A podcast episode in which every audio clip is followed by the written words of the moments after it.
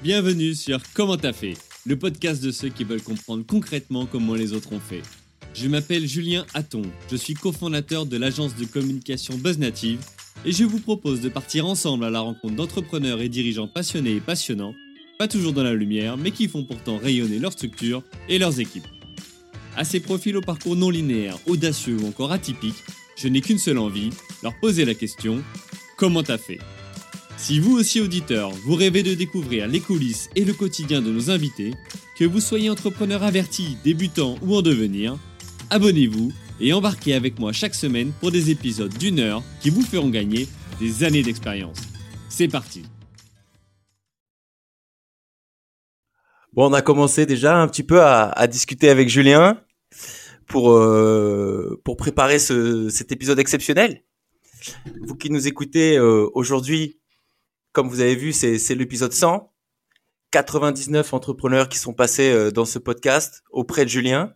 99 témoignages exceptionnels de gens qui ont euh, réussi euh, à faire grimper leur boîte et qui ont réussi à partager avec vous leur expérience de comment t'as fait, comment t'as fait pour devenir entrepreneur, quel est leur parcours, qu'est-ce qui les a amenés à devenir entrepreneurs et, euh, et à faire réussir leur société.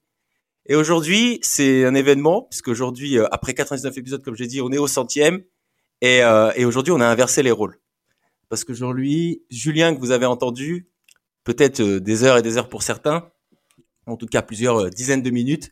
Aujourd'hui, c'est lui qui est notre invité. Salut Julien, comment ça va? Salut Romain, bah écoute, ça va très bien et je suis ravi de ce centième épisode spécial pour vous, chers auditrices, chers auditeurs. J'ai hâte de commencer. Ok, et eh ben nous aussi, on est super contents. En tout cas, moi, je suis super content parce que tu m'as choisi pour être euh, ton intervieweur aujourd'hui. Donc, je vais me présenter rapidement. Moi, je suis donc euh, Romain Barraud. Je suis fondateur euh, d'une enseigne dans l'automobile d'occasion qui se développe en franchise, qui représente à peu près une quarantaine de points de vente partout en France. Entrepreneur depuis euh, depuis 15 ans et surtout surtout compagnon de route euh, de Julien depuis depuis plus de 20 ans. Donc j'ai toujours été en première ligne pour pour voir son évolution et euh, voir comment il a fait lui de son côté pour passer euh, d'étudiant de, de sportif euh, en sport-études de foot à, euh, à l'entrepreneur euh, à succès qu'il est devenu aujourd'hui. Et donc je suis super content de vous accompagner euh, dans cet épisode pour, pour, pour, pour partager ces moments avec Julien aujourd'hui. Bah, on va commencer tout de suite dans le vif du sujet et, on va poser la question à Julien pour euh, question euh, plus large pour que lui à son tour il puisse euh, il puisse se présenter. Donc Julien, qui tu es? Dis-nous un petit peu comment tu te présenterais auprès de tes auditeurs.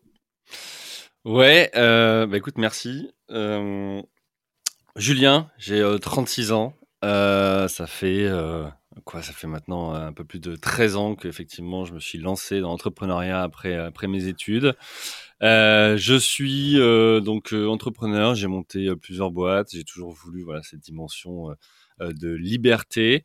Sur le côté perso, j'ai une compagne géniale que tu connais très bien et j'ai deux petites filles aussi qui sont avec moi à Londres puisque depuis maintenant quatre ans j'ai déménagé de Paris à Londres. Ok, top. Et euh, t'as grandi où? Rappelle-nous un petit peu ton parcours en France avant d'arriver à Londres, qu'on puisse un petit peu situer, et puis peut-être que certains de nos auditeurs puissent se rendre compte un petit peu ton parcours français avant d'arriver à Londres. Ouais, bien sûr. Moi, alors, je suis euh, originaire euh, d'Orléans. J'ai fait toute mon enfance, mon adolescence et le début de ma vie active euh, à Orléans. Euh, une ville qui euh, aujourd'hui est reconnue euh, par les différents classements euh, comme une des meilleures villes dans lesquelles il fait bon vivre justement en France. C'était un peu moins le cas il y a 15-20 ans. Alors tu l'as connu aussi à ce moment-là, hein, cette ville, mais ça s'est embelli depuis et aujourd'hui voilà c'est une ville magnifique, à même pas une heure de Paris, qui a été d'ailleurs pas mal euh, euh, pas mal investi euh, par les profils qui en avaient un peu marre pendant le Covid des, des mètres carrés parisiens. Euh, donc ouais, non, moi je viens d'Orléans à la base. Euh, c'est là où j'ai fait mes études et puis euh, c'est là où j'ai créé tout simplement ma première boîte, Buzz Native, donc l'agence de communication calée et décalée, mmh. et qui par la suite m'a emmené à emménager à Paris et maintenant à l'étranger, découvrir une autre culture. C'est top. En tout cas, merci pour pour ce partage. On va reprendre le schéma habituel du podcast que nos auditeurs ont l'habitude de retrouver. L'intro est fatalement un petit peu différente sur ce centième épisode. Moi, ce que je veux, c'est partager avec vous euh, euh, la manière dont euh, je connais Julien de manière plus intime, évidemment, parce que j'ai vraiment envie qu'il partage avec vous cette, ces qualités humaines pour que vous puissiez vraiment apercevoir l'entrepreneur et la personne qui a derrière. La toute première chose, première partie, Julien, on va aborder le comment tu as fait pour être entrepreneur, hein, d'où mhm. tu viens, qu'est-ce qui t'a amené à penser, à imaginer être entrepreneur un jour. Et, puis qu'est-ce qui a fait que tu t'es lancé? Tu l'as dit précédemment, tu as lancé l'agence euh, calée et décalée de communication Buzz Native il y a plus de dix ans maintenant. Et donc la question qui suit, c'est comment tu as fait pour développer euh, Buzz Native? Comment t'es passé de zéro à plus d'un million? Euh, Troisième point, c'est ton quotidien actuellement l'évolution euh, après euh, plusieurs années d'expérience, c'est comment tu as fait pour lancer, développer ton podcast et c'est l'actualité chaude du moment, écrire ton livre. D'ailleurs, j'en profite, euh, ceux qui n'ont pas fait encore l'acquisition de ce livre, franchement, achetez-le, on va y revenir juste après, Julien va pouvoir nous parler un petit peu de tout ça. Et puis on va lancer, on va essayer de parler d'un quatrième point et qu'on a envie de lancer, qu'on a discuté un petit peu avec Julien, sur euh, sur le podcast pour parler d'avenir. Et c'est maintenant, c'est comment tu vas faire. Comment tu vas faire pour tes pour les prochains mois, pour les prochaines années, pour euh, pour continuer à, développer euh, ton entreprise et et ton succès en tant qu'entrepreneur. Ça te va le programme? Allez, on y va, c'est top. Tinov, tu voilà, un nouvel épisode de comment t'as fait par Romain. C'est parti. Donc première question, comment t'as fait pour être entrepreneur? D'où tu viens? C'est quoi un petit peu tes, tes, tes, origines euh, socio-familiales, familiales, oui, qui t'ont fait amener à, à, à devenir entrepreneur? Ouais, alors euh, vous, allez euh, d'ailleurs, euh, je te remercie parce que tu as parlé du livre, mais vous retrouvez aussi ça dans, dans le livre. Mais ce qu'il faut savoir, c'est qu'à la base, moi, rien me prédestinait hein, spécifiquement à devenir entrepreneur. je voulais être médecin. Euh, je voulais voilà partir en, en, école de médecine, je voulais euh, ensuite être euh, kiné. Et puis je me suis aperçu que j'avais pas spécialement le niveau pour ces études-là. mes profs de lycée à l'époque m'ont dit écoute, t'es bon en sport, t'as qu'à être pompier. ils doutaient hein, de ma capacité à avoir, à avoir le bac, ce précieux sésame hein, de, que, que, dont on a besoin en France pour s'intégrer dans, dans le marché de l'emploi. Euh, bon, il s'avère que pour moi, euh, être pompier, c'est plutôt une vocation que je n'avais pas, euh, plus qu'un plus qu'un métier, et, et donc euh, je voulais me tourner vers d'autres choses. Et j'ai eu euh, cette chance de découvrir l'événementiel, le marketing événementiel, grâce à Benoît Maugrillon, qui a été à la fois un de mes coachs sportifs, mais aussi mon maître de stage. donc j'ai découvert. Ouais, salut Ben au passage. Euh, et donc euh, il m'a fait découvrir la carrière publicitaire du Tour de France et je me suis dit mais c'est génial ça ce qu'on fait ici. Euh, pourquoi? Parce qu'on est sur dans une voiture. Euh, alors attends, attends, attends, attends, je te coupe deux secondes. Redonne-moi un peu de contexte parce que là on va vite et tout, on oublie un peu tout ah, ça. Ah mais t'inquiète, moi une heure ça va être très euh, Donc caravane du Tour de France après le bac. Yes. C'est ça? Exactement. Et euh, il faut remettre un petit peu le contexte pour nos auditeurs, c'est-à-dire que là, on parle d'il y a plus de 15 ans. Mhm. Donc avant réseaux sociaux ou à l'émergence des réseaux sociaux, et l'événementiel, c'était euh, dans la pub de, la de manière générale, c'était du très lourd. Quoi. Et la Caravane Tour de France, c'est le, le, plus gros événement annuel euh, en termes de communication, marketing, etc. Ouais, t'as raison. Après, après, les JO, c'est euh, le deuxième plus grand événement euh, mondial et suivi. Euh, et la caravane publicitaire, c'est un événement dans l'événement. C'est-à-dire qu'il y a effectivement la course cycliste, mais il y a toute la, la publicitaire en amont. Et donc, moi, je voulais vraiment, c'était mon objectif quand j'étais dans les études, c'était de pouvoir aller faire un, stage et travailler sur cet événement. Je l'ai fait six années de suite. Et franchement, ça a été hyper fondateur pour la suite. Mais c'est aussi ce qui m'a permis de me 18, 20 ans, ouais. tu t'es retrouvé là-dedans, quoi. Ouais, je me suis retrouvé dedans. Je me suis dit, c'est ça que je veux faire. Euh, donc, du coup, après le bac, euh, je me tourne vers les études qui permettent d'aller vers tout ça, tout simplement. Donc, euh, STAPS. Donc, j'ai fait STAPS, option management du sport. Donc, l'idée, c'était d'apprendre à organiser des événements sportifs. Et la suite logique de ça, c'était le master en marketing juste après, à l'IAE d'Orléans, euh, qui m'a permis donc d'avoir un bac plus 5 en, en marketing. Voilà. Ok. Là, c'est la dernière études. Ouais, Euh, ouais. J'avais besoin euh, de pratique. J'avais besoin de comprendre comment fonctionne une entreprise, mais sans réellement vouloir en créer une. Et donc à ce moment-là, euh, il y a un concours étudiant de création d'entreprise qui s'appelle Créa Campus, qui est aujourd'hui porté par Pépite Centre Val- Val-de-Loire. Euh, et, et avec, euh, fallait être cinq, donc avec quatre autres potes de promo, euh, on se fait le pari de se lancer dans ce concours et de euh, bah, tout simplement euh, voilà, arriver à, à découvrir comment fonctionne une entreprise. On, on s'est pris au jeu au fur et à mesure euh, des mois et des rencontres. euh, on nous a dit bah, votre idée elle est pas si bête que ça les gars. Euh, ça voilà on l'a finalisé si bien que en mai 2020 on a été primé, on a été lauréat de ce concours étudiant et on a gagné à l'époque une somme de 3000 euros. Et avec tout ça on s'est dit mais qu'est-ce qu'on fait quoi? Et, c'est là où est arrivé la réflexion de se dire bon ok on arrive à, dans nos stages à, à, à être euh, cohérent, c'était euh, juste donner un peu de contexte. euh, concours d'entreprise, vous aviez défendu donc un projet entrepreneurial. C'était Ouais. quoi le, le, le, le, le sujet? C'était quoi votre C'était Buzz Native. votre En gros, c'était Buzz Native. Alors, sous un autre nom de code, c'était euh, comme Buzz. Bon, euh, voilà, c'est Ouais. un- autre nom. Donc On vous aviez mécontent d'avoir changé. dans le cadre de ce concours une euh, Buzz Native avant Buzz Native, C'est ça, d'accord Et que vous aviez défendu face à un jury, exact. et donc vous avez gagné. Ouais, un jury de professionnels, de gens dans la com, d'entrepreneurs. Et finalement, notre, euh, ouais, notre projet a été retenu. Et, euh, et c'est là où on s'est dit, bon, bah, si des gens croient en nous, nous, on croit en nous, euh, peut-être qu'il faut se lancer. Donc, donc c'est là où... Peut-être que c'est peut-être que c'est pas déconnant. Quoi. Voilà, et c'est là où, euh, donc, parmi les, les cinq, euh, bon, les gars, vous m'excuserez, hein, mais il y avait trois passagers clandestins, euh, et on était deux réellement à, à, à avoir À bossé pousser, là. dessus, et donc avec Max, euh, donc euh, pote de promo, euh, qui euh, lui avait été, euh, voilà, avec moi euh, sur le dossier. Euh, on s'est posé la question est-ce que c'est pas maintenant qu'il faut se lancer? On est étudiant, on a l'habitude de vivre. Alors à l'époque, les stages, c'est d'être 400, 450 euros par mois. Euh, on mangeait des pâtes, mais bon, on aime ça, donc il y a pas de problème. Et on s'est dit bah tiens, c'est est-ce que c'est pas maintenant qu'il faut se lancer?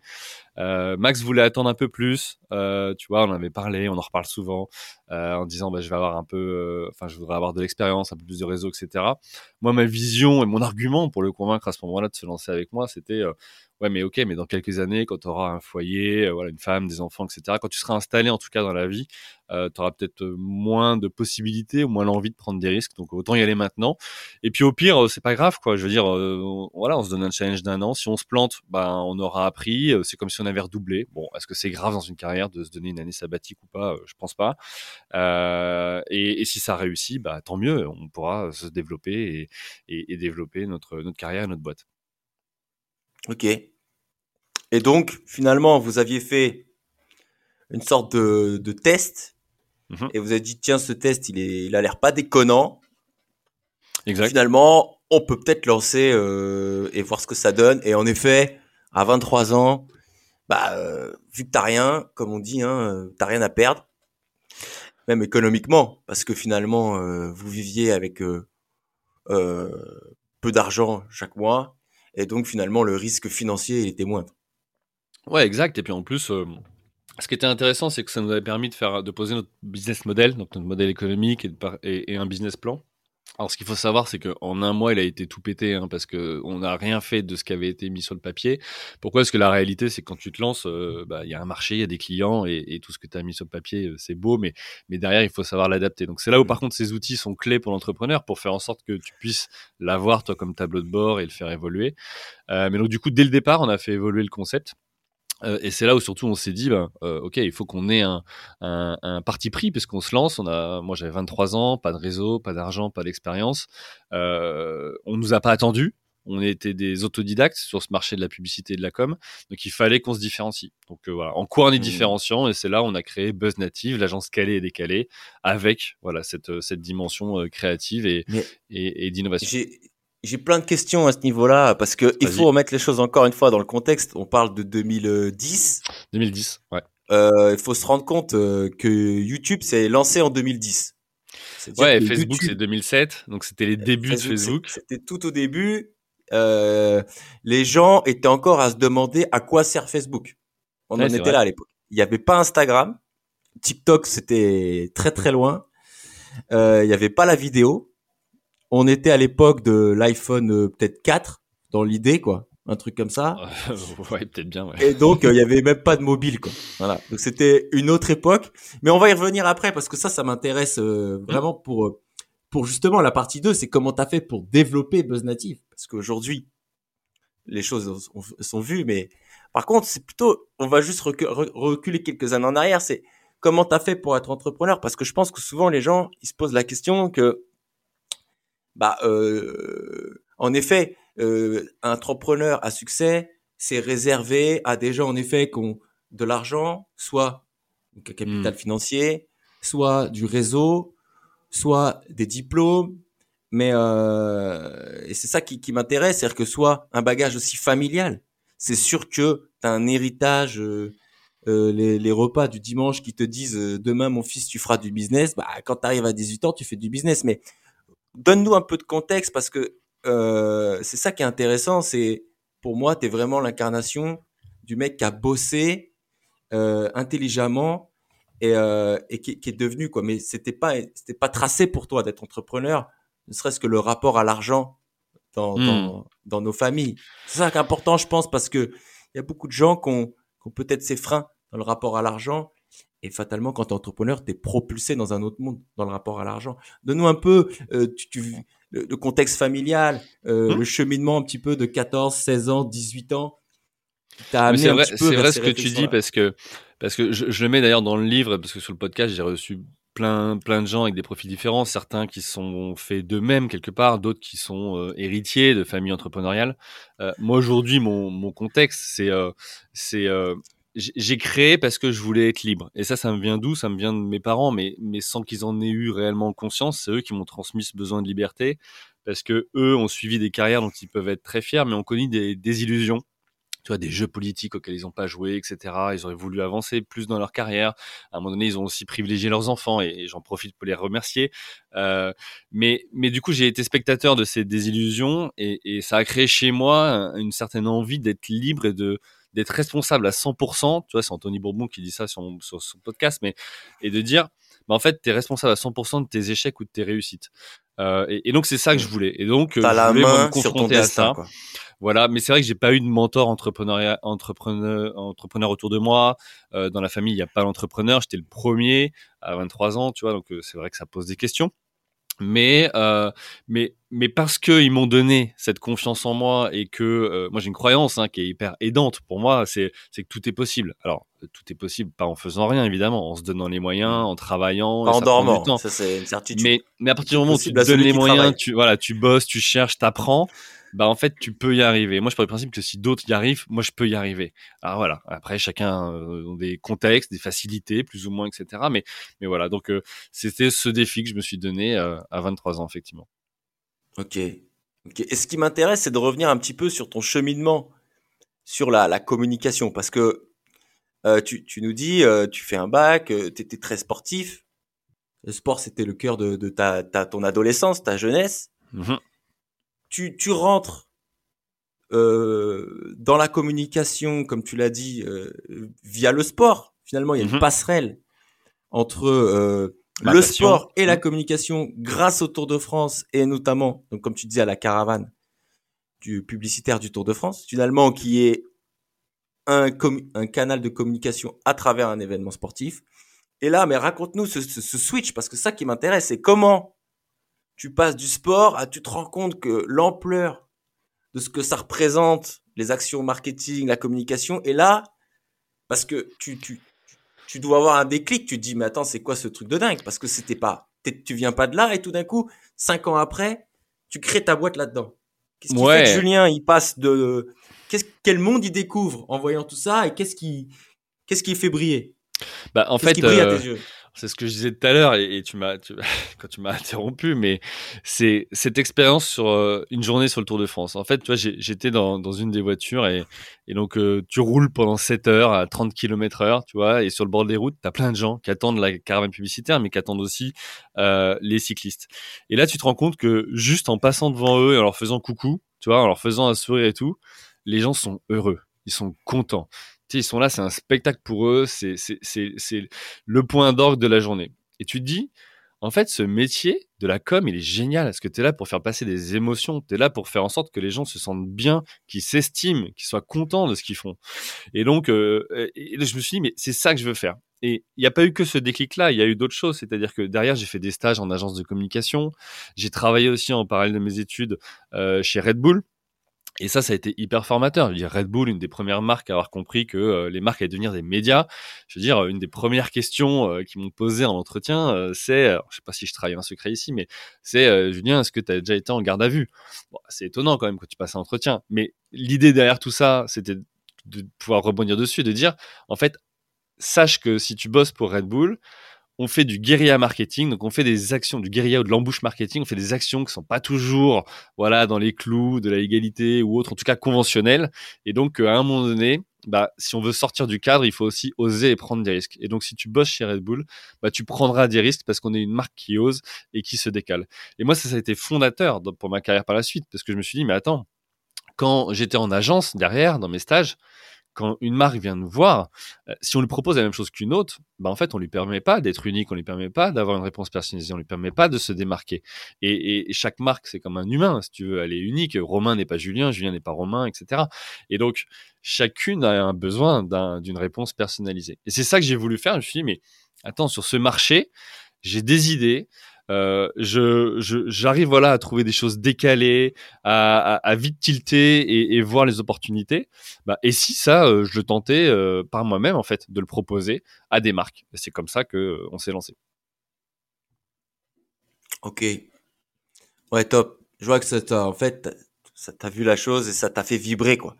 En fait, je me suis pas dit je veux devenir entrepreneur. Je me suis dit, j'ai, je kiffe ça, ça me, ça me nourrit je suis aligné, euh, c'est simple pour moi, je suis dans ma zone de confort. Euh, bah vas-y en fait. Euh, si ça c'est de la, c'est énormément de valeur pour des gens, et eh ben des marques, et eh ben vas-y je le propose. Donc j'ai proposé, et puis bah c'est ce qui fait que voilà, 13 ans après, l'agence existe encore. Non mais top, c'est vraiment hyper intéressant de voir en fait qu'est-ce qui t'a qu'est-ce qui t'a nourri, quelle émotion t'a nourri, quelle émotion t'a donné envie d'avancer euh, vers ce chemin? Et, euh, et ça, c'est top de partager, parce que je pense qu'il y a des gens, en effet, qui, se disent, euh, j'ai ma passion, ça, ça me nourrit. Et puis maintenant, en fait, ça va nous permettre aussi de comprendre euh, comment t'as quelque chose qui te, motive et qui te, ta passion, ben, tu vas le transformer en business. C'est pas juste un jeu, quoi. Ouais, c'est ça. et, tu vois, hier, j'enregistrais un épisode justement, on parlait d'alignement euh, et, et, les risques finalement aussi d'être juste mu par sa passion, parce que ta passion, euh, enfin tes clients sont pas toi et donc euh, ce que toi tu aimes, tes clients l'aiment pas forcément. Donc attention quand même quand on se lance avec la passion, il faut arriver à le transformer en un business et quelque chose qui tourne. Et mmh. nous c'est ce qu'on a vu, c'est-à-dire que la première année on s'est éclaté, on a trouvé des concepts, mais on s'est dit ok, si on veut passer un palier, il faut qu'on recrute. Donc on a commencé à recruter et là on a vu ce que c'était qu'être entrepreneur. C'était euh, gérer des hommes avec un grand H, de la compta, de la finance, de la prod, tout un tas de choses. Et donc c'était plus juste avoir des bonnes idées pour les marques qu'on accompagnait. Et donc c'est là, au bout d'un an, où on s'est vraiment rendu compte euh, avec Max que en fait, il fallait qu'on switch et qu'on devienne dirigeant et gestionnaire et chef mmh. d'entreprise en fait, et que euh, jusque là, euh, euh, bah, on était des sortes de consultants en com, bons avec des bonnes idées et que les marques venaient acheter. Mais voilà, après ça s'est transformé en business. Et c'est ça, là, du coup, ça va nous permettre d'enchaîner sur la partie 2, comme on a dit, c'est comment tu as fait maintenant pour, pour, pour développer Buzz Native? Parce que là, du mmh coup, on l'a compris, ce qui t'a amené dans l'entrepreneuriat, cette volonté d'avoir la main sur ton destin et d'être libre. Mmh euh, la communication, tout d'un coup, tu découvres ce monde, ça te pète à la figure, euh, tu te dis, mais attends, c'est un truc de dingue cette histoire. une révélation, ouais. Mmh. Et, euh, et tu te dis, finalement, chemin faisant, comment on peut lier les deux, quoi? Voilà. Exact. Tu fais ce concours d'entreprise, bim, vous gagnez, et d'une certaine manière, c'est une validation. Donc là, vous lancez Buzz Native avec Maxime. Mhm. C'était 2010, Novembre 2010. Novembre 2010. Bon, du coup là, on a deux jeunes, 23 ans, travailleurs débrouillards. bon, mais bon, comme tu dis, pas d'argent, très peu de réseau et, et pas, pas, pas plus de d'éléments là-dedans. Comment on fait pour trouver ses premiers clients? Comment vous avez fait pour trouver vos premiers clients euh, chez Buzz Native? Et qui étaient vos premiers clients? Et, parce que c'est ça là-dessus. plein de choses à raconter là-dessus. Qui étaient les premiers clients de Buzz Native? Comment vous avez fait Comment vous avez fait it until you make it? Parce qu'il y a bah sûrement un peu de ça. Bah, en fait, ouais, alors là, il y a plein de choses. Là, je pourrais te faire une heure là-dessus, mais. Euh... Bon, bah, ça tombe bien. Aujourd'hui, c'est un épisode exceptionnel. Euh, c'est la centième. C'est toi qui as peut-être un peu plus long qu'une heure, ouais. Euh, et du coup, on, on, a on a le temps pour en discuter et, euh, et je pense que vraiment les gens, euh, ça les intéresse. Euh, comment on a, comment à 23 ans on arrive et on va s'adresser à des grosses marques pour faire du business avec eux. Alors, il y a plusieurs choses, enfin, il y a plusieurs questions. Euh, la première, c'est comment on trouve son premier client. Euh, bah là, en fait, on se tourne vers les gens qu'on connaît. Et, et, là, nous, c'est euh, Benoît à nouveau. Alors, je le cite une deuxième fois, mais qui, qui, qui lui euh, travaillait dans une agence et qui, pour un de ses clients, en fait, euh, nous a confié, nous a sous-traité une première mission. je me souviens, c'était pour une marque célèbre de mouchoirs qu'on connaît tous. donc, ça a été notre première mission. Et puis à côté, après, bah, ce qu'on a fait, c'est que on est parti, on a fait du marketing, c'est-à-dire euh, c'est quoi notre positionnement sur ce marché, mm. euh, puisqu'on est deux jeunes autodidactes, comme tu dis. Bon, Redonne juste un petit peu de contexte euh, sur l'offre de 2010. C'était quoi l'offre Alors justement, j'y viens. Et, en fait, si tu veux, deux jeunes autodidactes qui arrivent sur un marché de 16 000 agences en France. on n'est pas connu, on n'a pas de réseau, pas d'expérience. D'ailleurs, on a des confrères qui viennent nous voir en disant OK les gars, c'est bien, mais si dans six mois vous existez encore, ce sera beau. et, et on se dit bah, comment on va faire pour convaincre? Euh, Parce qu'en face de nous, on a des dirigeants, des directeurs com ou marketing qui ont 40 ans, 50 ans, donc déjà 15, 20, 25 ans d'expérience euh, et qui nous ont pas attendus. On surfe en fait sur la sur la vague des réseaux sociaux. C'est nouveau. Euh, on sait que ces profils-là sont peu adeptes des technologies.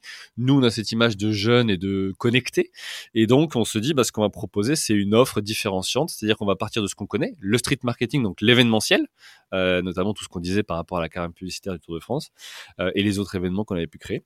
Et puis on va le relier. Donc tous les événements dans la rue, voilà. Événements physiques, euh, etc. Ouais. Voilà.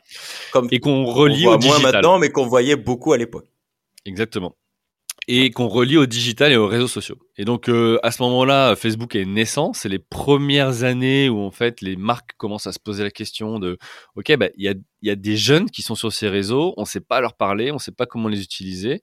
Et nous là, on a vu une opportunité. On s'est dit, ok, euh, faire du conseil en com, euh, il faut 10, 15, 20 ans d'expérience. Par contre, faire du conseil en com sur quelque chose de nouveau, où nous on a cette image de jeune et où nous on le maîtrise et on, et on l'utilise au quotidien, bah ça a du sens. Et donc, on s'est retrouvé à proposer une offre de conseils et de production, si tu veux, de campagne et d'opérations sur les réseaux sociaux pour les marques, euh, et qui a tout de suite trouvé sa cible avec euh, finalement bah, des, des, clients qui euh, ont 15, 20, 25 ans d'expérience, qui auraient pu être finalement, euh, si on avait cherché un emploi à ce moment-là, nos maîtres de stage, tu vois, on aurait pu être leurs stagiaires. Mais là, on était là, en salle de réunion avec eux, et on tout simplement leur proposait des missions de conseil et on leur facturait ces missions-là. Donc c'est comme ça qu'on s'est lancé en disant c'est nouveau. Et, et là euh, la valeur n'attend pas l'âge en fait. Euh, c'est plutôt l'usage. Et donc nous on l'utilise et, et on, sait comment parler à ces gens. Donc on va vous aider à le faire. Donc vous étiez vous avez joué euh, la carte du digital quoi. Exact. Du digital le début du digital 2.0 comme alors on parle, pas du tout celui d'aujourd'hui. Ouais, ouais, ouais, celui où on crée des applications dans Facebook. Alors ceux, ceux qui se lancent aujourd'hui vous n'avez pas connu. Mais ouais non c'est un autre monde. Et en effet, et souvent, hein, c'est quelque chose que, que moi-même je répète à, à, des jeunes qui ont 10 ans de moins que nous, vous avez une opportunité de malade quand vous avez moins de 25 ans, parce que face à la, notamment les contenus vidéo, que ce soit du TikTok ou du Reel euh, Insta, vous avez un avantage de dingue par rapport à des gens plus vieux. Vous êtes hyper crédible. Et, euh, et en effet, ces jeunes qui ont, qui ont aussi besoin de conseils euh, pour structurer leur société, mais quoi qu'il en soit, ils sont hyper crédibles face à des gens qui ont peut-être 20 ans, 30 ans de plus qu'eux, grâce au fait de la mmh. nouveauté. bah, ce qu'il faut comprendre, c'est qu'on est passé dans une ère d'information. C'est-à-dire que l'information est là. Et, d'ailleurs, quand on s'est lancé en 2010, c'est aussi comme ça qu'on s'est différencié. Toi, tu disais, bah, comment vous avez fait pour émerger? Euh, À l'époque, j'avais fait quelque chose qui est, euh, que, certains entrepreneurs ou dirigeants jugeaient d'être une, une connerie. C'est-à-dire que j'avais créé un blog où chaque jour, je partageais une opération euh, de euh, street marketing, une opération de communication. Et donc, je la mmh. détaillais, je l'analysais et je citais même les agences euh, qui les avaient réalisées, même si c'était pas nous. Et donc, certains ont dit, mais Julien, tu es en train de faire de la promo, de confrères, de concurrents, etc. pourquoi tu fais ça? Et moi, en fait, ma logique, c'était pas de dire est-ce que là je vais apporter du business aux autres, c'était de dire comment je me crée à 23 ans une crédibilité et légitimité, et eh bien en parlant du sujet et en captant le trafic. Et en captant le trafic, bah, finalement, ça faisait que j'étais euh, vu comme un spécialiste du sujet et je recevais des briefs que des agences installées depuis 5 ans, 10 ans, 15 ans et qui avaient pignon sur rue ne recevaient pas. C'est aussi comme ça qu'on a commencé, parce qu'au départ, eh bien, au regard de notre site internet et de ce qu'on publiait, tout de suite, ça nous a installé comme une agence sérieuse, alors qui se prend pas au sérieux puisque c'est notre c'est mmh. notre marque de fabrique, euh, mais qui euh, tout simplement était pertinente sur ces sujets-là. Donc, on a utilisé finalement euh, ce que font les jeunes entrepreneurs qui sont aujourd'hui, tu vois, mais eux, ça passe par YouTube, TikTok, etc. Ça n'existait pas à l'époque, mais euh, nous l'avait fait avec le référencement naturel. Donc, on avait essayé d'avoir un, un, la création de contenu voilà, on avait créé du contenu en fait à ce moment-là. C'était le début de la création de contenu quelque part. C'était le début de la création de contenu et en fait, on se rend compte maintenant que la création de contenu, en effet, euh, ça crédibilise et ça crée du trafic. Et en fait, euh, mettre en lumière euh, son écosystème et donc ses concurrents, bah finalement, ça te crédibilise dans cet écosystème. Donc en mmh. effet, premier client un petit peu sur le, les grâce au réseau, le première grosse marque. Tout d'un coup, vous vous rendez compte qu'il y a quelque chose à faire avec euh, les premières étapes de la digitalisation. Mmh euh, et après, euh, donc on rentre les premiers contrats.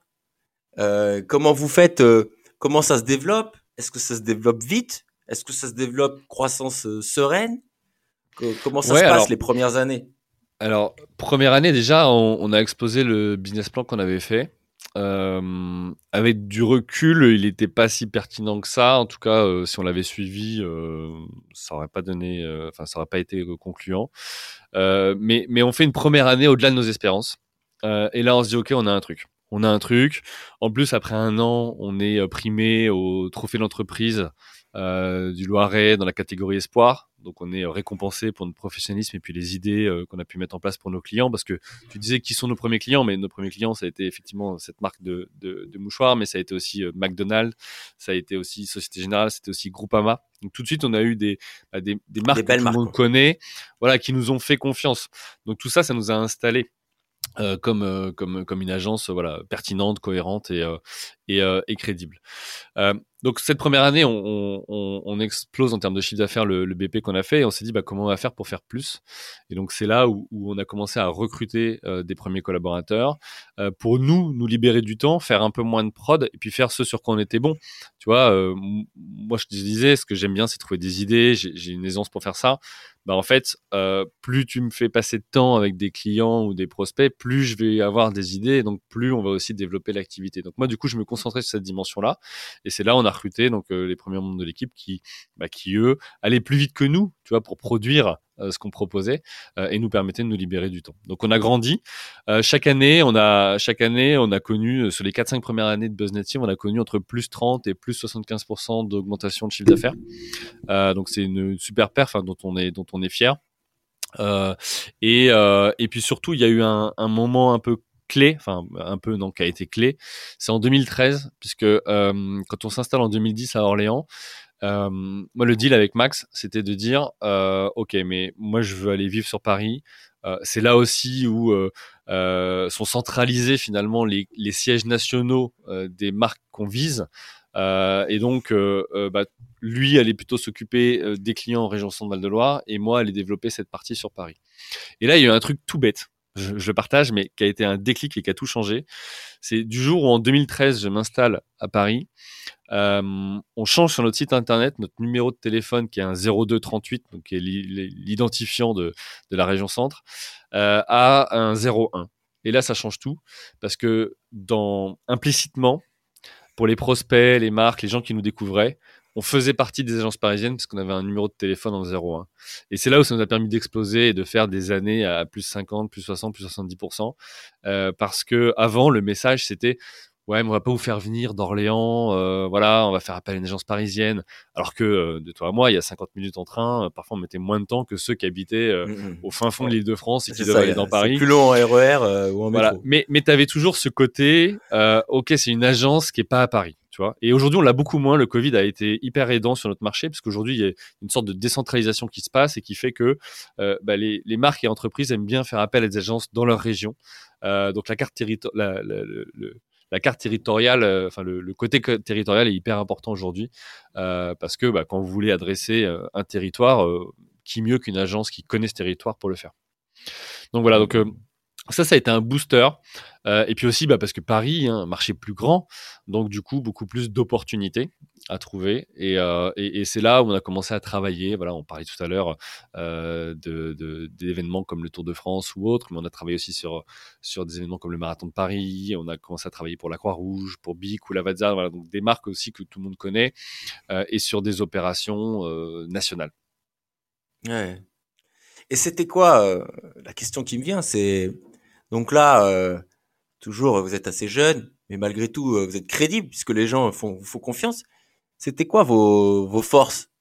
C'est quoi euh, les, gros points forts? Qu'est-ce qui faisait que, que, que les gens vous faisaient confiance justement? Les idées, tu l'as évoqué. La créativité, bah, évidemment, hein, c'est un métier d'une agence, on les paye pour la créativité, je suppose. Mmh Après, je vais pas répondre à ta place, mais c'était quoi vos forces? Euh, il y a plusieurs choses. C'était euh, un déjà euh, la fiabilité, c'est-à-dire notre engagement dans les projets. Euh, ça, ça, je pense qu'ils sentaient qu'on était sérieux et que du coup, euh, pour nous, c'était important et que chaque dossier comptait. Donc il y avait ça. Euh, la créativité, mais ça, j'ai envie de te dire, tout le monde dit qu'il est créatif, donc c'est finalement le marché qui va juger si tu es créatif ou pas. Et, et aujourd'hui, au regard des références qu'on a, je pense que on, on, peut le dire sans problème. mais c'était aussi, je pense, une force de conviction. quelque part un peu naturelle dans le sens où, vu qu'on est passionné de ce qu'on fait, on est convaincant tu vois. Euh, moi, souvent, on me dit ça, on me dit ah bah tiens, en fait, tu, tu m'as vendu l'idée. Non, j'ai pas vendu l'idée. En fait, j'ai juste expliqué comme je l'imagine. Et en fait, vu que j'ai raconté une histoire qui a du sens, qui interpelle, bah, en fait, les, les, gens en face de moi s'y projettent et donc euh, se disent ok, bah, j'achète cette idée-là finalement. Mais il n'y a pas de, de, de, de technique hmm. ou de process commercial particulier. T'es convaincu toi-même quoi. Ça aurait été ta propre boîte, t'aurais acheté ta propre idée quoi. C'est ça. Quand t'es convaincu toi, tu vendras jamais quelque chose euh, pour lequel t'es pas convaincu. Euh, et ça, c'est humain, c'est tout le monde. Euh, si toi t'y crois, bah en fait à un moment donné, tu dégages une énergie, tu dégages quelque chose qui fait que en face de toi, on, te suit. Et c'est ça aussi inspirer confiance. Et, et, et je pense que ça, ça m'a suivi tout au long de voilà de mes différentes expériences fait de dire en fait quand je crois en quelque chose, bah ça inspire. Euh, après voilà, ce qui, chaque, chacun sa propre opinion sur le sujet. Mmh. Ouais, tout à fait. Ah, mais bien sûr, bien sûr. Après, euh, là, tu, tu on comprend qu'en fait, au contact des gens, au contact des, des, personnes que tu rencontres, finalement, euh, ça alimente. c'est un cercle vertueux, quoi. Ça alimente des idées qui elles-mêmes alimentent des nouvelles idées pour des nouveaux clients et finalement euh, vous fait basculer euh, dans, de l'autre côté, d'un côté euh, tout de suite. Ça vous permet ouais, de et puis la... vite, quoi. Et puis c'est la belle histoire, tu vois. C'est pareil. je veux dire, on rencontre des, des, des dirigeants ou des directeurs marketing ou comme qui parfois, en fait, s'achètent aussi chez nous ce qu'ils n'ont pas osé faire ou n'ont pas voulu faire. Tu vois, tu fais dire ah ouais mais en fait t'as vu cette histoire, c'est des jeunes, ils ont pas 30 ans, ils ont fait ci, ils ont des idées, regarde ils se sont développés, ça marche super bien. Et en fait tu vois, ils achètent aussi ça. Euh, versus euh, bah, j'achète une boîte installée, ça fait 30 ans qu'elle est là, euh, qui se remet plus en cause, etc. Donc tu vois, il y a, y, a, y a, ce côté, euh, bah, finalement, ça me fait sortir aussi de mon quotidien et, et j'adhère à ça. Et donc, je préfère aller avec eux, ils me donnent une énergie que, que je trouve pas ailleurs. voilà, donc tu vois, il y a, y a ça aussi. Euh, qui est important et, dans les, formations que je peux faire, tu vois, dans les conseils que je peux donner aux entrepreneurs ou, même euh, à d'autres personnes, tu vois, il y a, toujours ce sujet que, euh, bah, un, déjà, est-ce que toi, tu as de l'énergie et tu es convaincu de, de ça? Ça, c'est ça c'est sûr. et puis, bah, de deux, derrière, c'est si tu si tu veux emmener, il faut arriver à montrer que euh, tu es capable bah, de, de, de, prendre des risques, de sortir des sentiers battus. Et, et c'est comme ça que tu vas emmener euh, des gens avec toi. Quoi. Donc, euh, donc voilà, c'est mmh. okay. passionnant. Ouais, ouais, tout à fait. et du coup, en fait, vous avez évolué. Tu me disais un petit peu en off euh, tout à l'heure que bah, fatalement, avec le temps, vous êtes sur digital. Le digital, vous l'avez pris euh, dès le début en 2010. Et de 2010 à 2020, le, le changement était, était complètement dingue. Donc, ce que vous avez connu entre 2010 et 2020, le contexte a complètement changé. Fatalement, du coup, votre offre a complètement changé. Donc, tu me disais un petit peu en off que finalement, le, le, la partie street opérationnelle communication physique a diminué au profit du digital, plus en mhm. plus, ce qui t'a amené après à la suite euh, vers le conseil, vers l'accompagnement des entrepreneurs. Raconte-nous un peu ce truc, quoi. C'est-à-dire que comment Julien, qui fait des actions euh, euh, communication euh, physique, euh, le, la caravane Tour de France, passe de plus en plus vers le digital et tout d'un coup, auprès des entrepreneurs, se met à les accompagner. Ça, ça nous intéresse. C'est-à-dire que qu'est-ce qui t'a amené là, quoi? Ouais, alors ça c'est un vrai cheminement, tu vois, de, stratégie d'entreprise, stratégie de d'entrepreneurs et de dirigeants.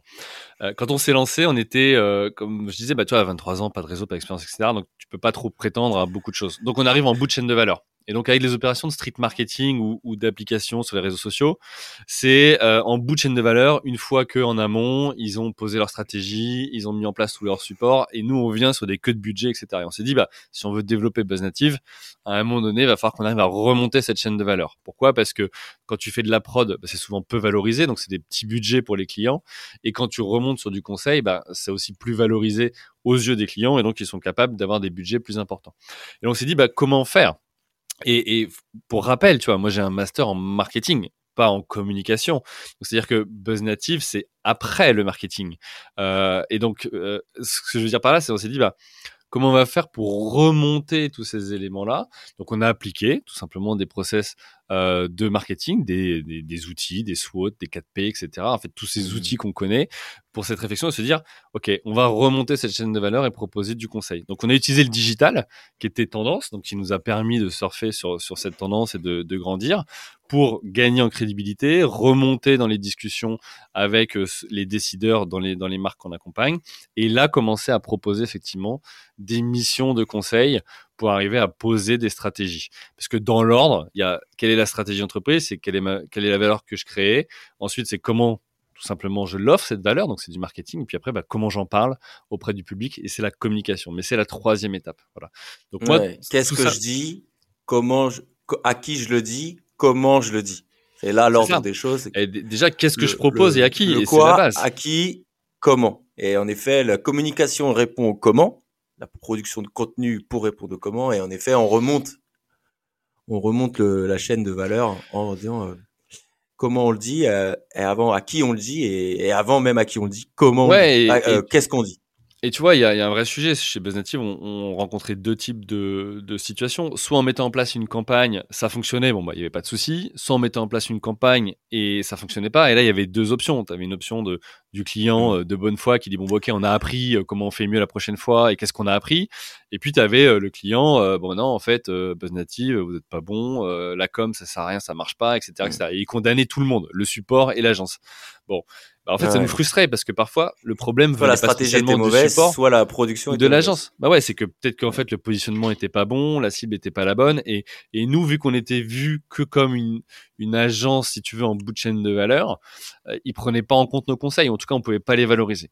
Donc là, en remontant cette chaîne de valeur, bah aujourd'hui, on se positionne comme une agence lead et on travaille davantage sur ok comment on va redéfinir votre marque, la stratégie de la marque, euh, le euh, la plateforme de marque, etc. pour aller diffuser le bon message et surtout dans la durée euh, parce que tous ceux qui font de la com opportuniste et qui changent de message tous les quatre matins en fait à un moment donné parasiter et cannibaliser votre propre marque. Donc ça marche pas dans la durée. Voilà. Hmm. donc tout d'un coup tu te retrouves à euh, toi et, Maxime hein, vous vous retrouvez à, à être au contact des entrepreneurs directement pour revoir leur stratégie finalement. Pour les aider à bien calibrer leur stratégie. En fait il y a quelque chose qui nous caractérise, euh, c'est euh, le fait, si tu veux, d'oser. Euh, et je sais que, toi, quand tu es sur un marché avec 16 000 agences euh, potentiellement concurrentes, moi je vois plutôt comme des confrères, que l'usage veut qu'on consulte 3, 4, 5 agences à chaque fois, en fait, à un moment donné, il faut arriver à se différencier.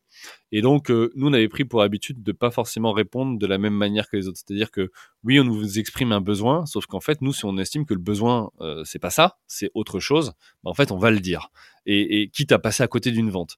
Parce qu'en fait, nous, ce qui nous importe, c'est aider réellement l'entrepreneur qui est en face de nous pour que son business se développe, pour que sa visibilité se développe, avoir de l'impact, etc. Avoir de l'impact, en fait. Sinon, ça sert à rien. La com doit avoir de l'impact. Sinon, on fait que s'amuser. Et donc, L'idée, c'était donc, euh, bah, on a fait des rendez-vous, hein, on a pris des belles des belles claques, hein, parce qu'on disait bah non, en fait, nous on pense que ça va pas marcher, etc. Bon bah ok, euh, sortez de la salle. Et puis bah il y a eu d'autres aussi qui se sont dit euh, tiens, mais en fait, c'est pas bête, quoi. C'est vrai que j'ai trois, quatre agences qui m'ont dit, OK, bah, vous avez demandé ça, je vous fais ça. Et puis, bah, lui, là, tiens, il m'a challengé. Il m'a dit, tiens, est-ce que tu as pensé à ça? Est-ce que t'avais, est-ce que finalement ton positionnement marketing est bon, etc. Et c'est comme ça qu'on a remonté aussi la chaîne de valeur en montrant que, et non pas en disant on est des sachants, mais en posant les bonnes questions en posant des questions simples, de dire bah ouais, c'est quoi votre positionnement par rapport aux concurrents, etc., euh, etc. Et, et, quand tu vois que le client il est il est un peu flou, il est pas très clair sur le sujet, qu'il sait pas, etc. Bah, en fait, c'est là où tu te rends compte que, bah, attendez, déjà, faisons ça, parce que sinon, de toute façon, vous allez choisir une agence, un partenaire, ça va pas marcher, tout le monde va être déçu. Ça, ça sert à rien en fait. Mmh. Il faut justement euh, se dire comment je fais un cercle vertueux, quoi. Et eh oui, et pas vicieux voilà. C'est, en fait, c'est du bon sens. C'est du bon sens et surtout la volonté profonde d'aider et de dire, attends, moi, je suis entrepreneur, donc je comprends ta problématique. Et moi, ce qui m'importe, c'est que, toi, je valorise vraiment tous ceux qui se lancent, euh, qu'ils aient, qu'ils soient euh, tout seuls et qu'ils aient euh, quelques milliers d'euros de chiffre d'affaires ou ceux qui ont des multinationales. En fait, à un moment donné, se lancer, c'est un parti pris, c'est oser dans sa vie, c'est, c'est tout un tas de choses. Et, et ça, c'est respectable, tu vois. Et, et, et du coup, bah, si je peux les aider d'une manière ou d'une autre à réussir, alors chacun sa réussite, encore une fois, faut la définir. Pour certains, c'est faire 100 000 euros de chiffre, pour certains, c'est faire 10 millions. Mais bah en fait, ouais, ma journée elle est faite. Et ce podcast, euh, voilà, euh, pour lequel je partage aujourd'hui mon expérience, c'est ça. C'est comment je peux aider les entrepreneurs, comment je peux les aider à les inspirer, ou comment je peux les aider au travers des retours d'expérience de ceux qui passent le podcast à gagner vite des années d'expérience pour pas faire certaines bêtises, tu vois, ou savoir relever des challenges qu'ils vont forcément rencontrer parce que ceux qui sont déjà passés par là euh, les ont déjà vus. Ouais, donc finalement, le, le, le, cheminement, es, si, je, si je résume, de, de, de, de, de 15 ans d'entrepreneuriat quasiment, c'est ça, c'est d'avoir de l'impact et d'aider les gens. Et finalement, dans, ton, dans cette, dans cette volonté-là, bah, tu commences par euh, comment je vais faire, donc faire des messages, euh, traduire en action de communication la volonté de ton client pour faire passer son message auprès de sa cible. Mmh et finalement, tu te rends compte que le meilleur moyen d'avoir plus d'impact, donc de mieux l'aider, ben, c'est finalement de l'aider à bien calibrer son message et finalement à, dire bah on va faire une stratégie d'entreprise encore plus cohérente parce que ça c'est ce qui aura encore plus d'impact. Finalement, c'est un peu ça, finalement, le chemin. Et, tu vois, parfois, tu as certains, encore une fois, tout dépend de la, personnalité en face. Mm. Parfois, tu en as qui disent, attends, attends, euh, tu vois, euh, t'es buzz native, reste à ta place. Euh, mais maintenant que j'ai effectivement plusieurs activités, notamment du conseil et le podcast, bah en fait, ils viennent plutôt chercher ces informations-là en disant Attends, en fait, oui, c'est vrai, des business models, tu en as vu plein, des entrepreneurs, tu en as rencontré plein, tu as 15 ans d'expérience, tu as monté plusieurs boîtes. Bah, en fait, à un moment donné, tout ça, ça a une valeur. Et, et si. Et en fait, tu as deux manières de voir quand tu es entrepreneur. Soit tu dis bah en fait non moi j'ai envie de tester d'apprendre par moi-même et j'y vais alors ça va te prendre du temps tu vas te casser les dents et ça va rien te coûter par contre soit tu as l'autre l'autre option qui est de dire ok moi je veux aller vite je veux pas faire des, des, des bêtises donc du coup bah, je vais aller mmh. m'appuyer sur ceux qui sont déjà passés par là ceux qui sont capables euh, de, de me conseiller. Alors oui, je vais payer, ça a un coût financier. Par contre, ça me fait gagner des années d'expérience ou des années de réflexion. Et ça, finalement, ça a aussi une valeur. Voilà, ça a aussi une valeur économique quelque part c'est ce que je veux dire à, ce que partager parce que nous on a 15 ans d'entrepreneuriat, on a parfois pas payé euh, le coût direct, c'est-à-dire finalement le coût du conseil et on a fait par nous-mêmes et finalement on a le payé le coût indirect. C'est bah oui, c'est que ça prend plus de temps et ouais, clairement. Plus de temps, beaucoup plus d'énergie et puis et puis tu testes des choses et puis tu perds de l'argent. Voilà, concrètement. Alors que finalement si tu avais payé le coût direct, le ticket d'entrée finalement vers le savoir et les bonnes pratiques. Alors oui, c'est vrai, le coût il est visible sur le moment, mais en fait on se rend pas compte que tu économises tout le coût indirect qui est derrière. Et, euh, et ça c'est énorme. Ça, c'est Clairement, énorme, et, et, moi maintenant quand je regarde en arrière, je me dis ah oui ça j'aurais pu faire autrement, etc. Alors j'ai pas de regrets parce que j'ai appris, parce que c'était un contexte de l'époque, tu vois, un contexte de l'époque, on avait moins de moyens, donc il fallait qu'on se forme par nous-mêmes, qu'on, qu'on tout simplement qu'on essaie de, de grandir par nous-mêmes. Euh, mais aujourd'hui, effectivement, je suis dans une phase euh, de ma carrière où, là l'idée c'est de dire attends si en fait je peux m'appuyer sur ceux qui savent déjà ceux qui ont déjà expérimenté je le fais quoi mmh. du coup ton cheminement euh, t'avance et tu te dis bon bah dans cette démarche de faire euh, le maximum d'avoir le maximum d'impact pour la réussite en fait de tes mmh. clients parce que c'est ça le sujet en fait c'est la réussite de mes clients comment je peux les aider quelle max quelle est la valeur que je peux l'aider bah finalement ça t'amène à te à rencontrer plein de gens et puis, c'est à ce moment-là peut-être que devient l'idée de ton podcast. Raconte-nous un peu pour qu'on puisse rentrer un petit peu dans cette troisième partie. C'est comment tu as fait pour euh, lancer et développer le podcast? Et puis comme ça, après, on parlera du livre. Ouais, bien sûr. Un petit peu ça. Bah, en fait, euh, le, le, podcast, j'ai envie de dire, euh, il est né réellement en décembre 2020, mais sa genèse revient à novembre 2010 quand j'ai créé la boîte. Parce qu'en fait, euh, qu'est-ce qui se passe à ce moment-là? Effectivement, on est jeune, euh, on se rend compte au fur et à mesure que être chef d'entreprise, c'est euh, être multidimension finalement et pas que avoir des bonnes idées pour nos clients. Et là, on se dit, ok, il faut qu'on se forme. Mais comment faire quand on a peine moyen? Et là, on trouve une idée. C'est-à-dire qu'avec Max, dans ce cas-là, ce qu'on fait, c'est qu'on dit, bah, on part chaque trimestre, deux trois jours en dehors des bureaux. On part dans une ville qu'on connaît pas. Donc, on allé à Lille, Lyon, Londres, etc. Et on contactait les entrepreneurs. On disait, bah tiens, Romain, voilà, t'es entrepreneur, nous aussi. pourquoi pas prendre un café? Ou euh, déjeuner ensemble et partager nos challenges mais aussi nos galères. Tu vois, ce qu'on voulait, c'était c'était pas être forcément, tu vois, dans cette optique de dire, ok, euh, on va aller raconter la belle histoire, on est les meilleurs, tout se passe bien, tout est nickel dans notre boîte. Non, la réalité, c'est que l'entrepreneur, tous les jours, je dirais à 9h17, euh, sa boîte, c'est la meilleure, à 9h22, il va penser qu'elle coule, quoi. C'est ça qui se passe. Il y a des up and downs tous les jours. Donc, on s'est dit, nous, on veut aller parler vrai et on veut avoir ces retours d'expérience-là. On veut aller nous nourrir ces gens-là qu'on va rencontrer avec notre connaissance du digital. Et à l'inverse, euh, que nous nourrissent de leurs expériences. Donc on a fait des super rencontres, des gens qui sont au bord de grands groupes, des gens qui venaient de se lancer. Peu importe, en fait, il n'y avait pas de nous, il n'y avait pas de typologie, hormis le fait de dire on veut rencontrer des gens qui ont connu ou qui connaissent ce qu'on, ce que nous on connaît. Et donc on a fait ça pendant des années. En 2019, quand je décide de m'installer euh, à Londres, euh, au Royaume-Uni, euh, bah, je continue à le faire parce que je suis encore un peu entre deux pays. Euh, par contre, en 2020, bah, le Covid arrive, euh, Covid-19, et là, on peut plus faire les trajets. Et là, moi, j'ai cette frustration de dire, je peux plus rencontrer ces entrepreneurs comme je le faisais avant. Euh, comment je peux faire? Ça coïncide aussi avec un moment où je deviens papa et où je me dis, tiens, ok, il faut que je sois un papa en bonne santé, donc je me remets à courir. Et donc j'ai ma petite routine à l'époque où je pars courir le matin, tu vois, dans le parc à côté, et où euh, ben, en même temps je me dis tiens, je vais écouter des musiques. Et puis j'en avais marre des playlists musicales, je me mets à écouter des podcasts autour de l'entrepreneuriat, tous voilà très bons, inspirants, mais il y avait une frustration, un truc qui pouvait pas m'importer, c'était que moi je voulais échanger avec ces entrepreneurs-là. Et donc je me suis dit, et sans aucune idée ou ambition, bah écoute Julien, tu vas créer le tien. Donc voilà, je me suis dit, bah, tu pars pour 10 épisodes. Si ça marche, tant mieux, tu continueras. Si ça marche pas, bah, tu auras appris, ça aura été une expérience de plus, et puis bah, au moins tu pourras euh, voilà, euh, évoluer par la suite. Donc je suis parti pour 10 épisodes.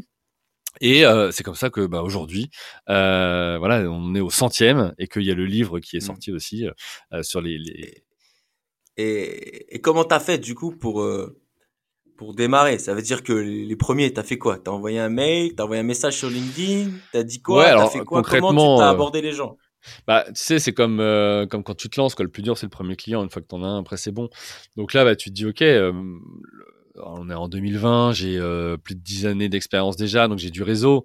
Donc là, je, je, je, je, contacte les entrepreneurs autour de moi. Je leur dis tiens, j'ai cette idée-là. Est-ce que ça te plaît? Est-ce que est-ce que tu serais auditeur ou auditrice? Et est-ce que ça t'intéresserait toi de partager ton expérience? Donc si tu veux, les, les premiers, c'est c'est beaucoup mon réseau euh, où c'est des mises en relation. Et c'est comme ça que je mmh. commence. Et je commence comme ça. Et puis je me dis, bah, une fois que j'en aurai quelques-uns. Euh, ultra positivement dès le début? Bah ouais, en fait, t'apportes de la valeur gratuite. Ouais, t'apportes de la valeur, tu vois, et, et en fait, euh, tu te rends compte aussi que, en fait, ça répondait à plusieurs besoins. Pendant le Covid, je me suis aperçu aussi que dans tous mes projets entrepreneuriaux, à chaque fois, j'avais un ou des associés. Et, et donc, euh, quand toi, bah, tu te poses des questions, quand tu vas moins bien, t'as quelqu'un, tu vois, sur qui te reposer, qui va te challenger, qui va être complémentaire.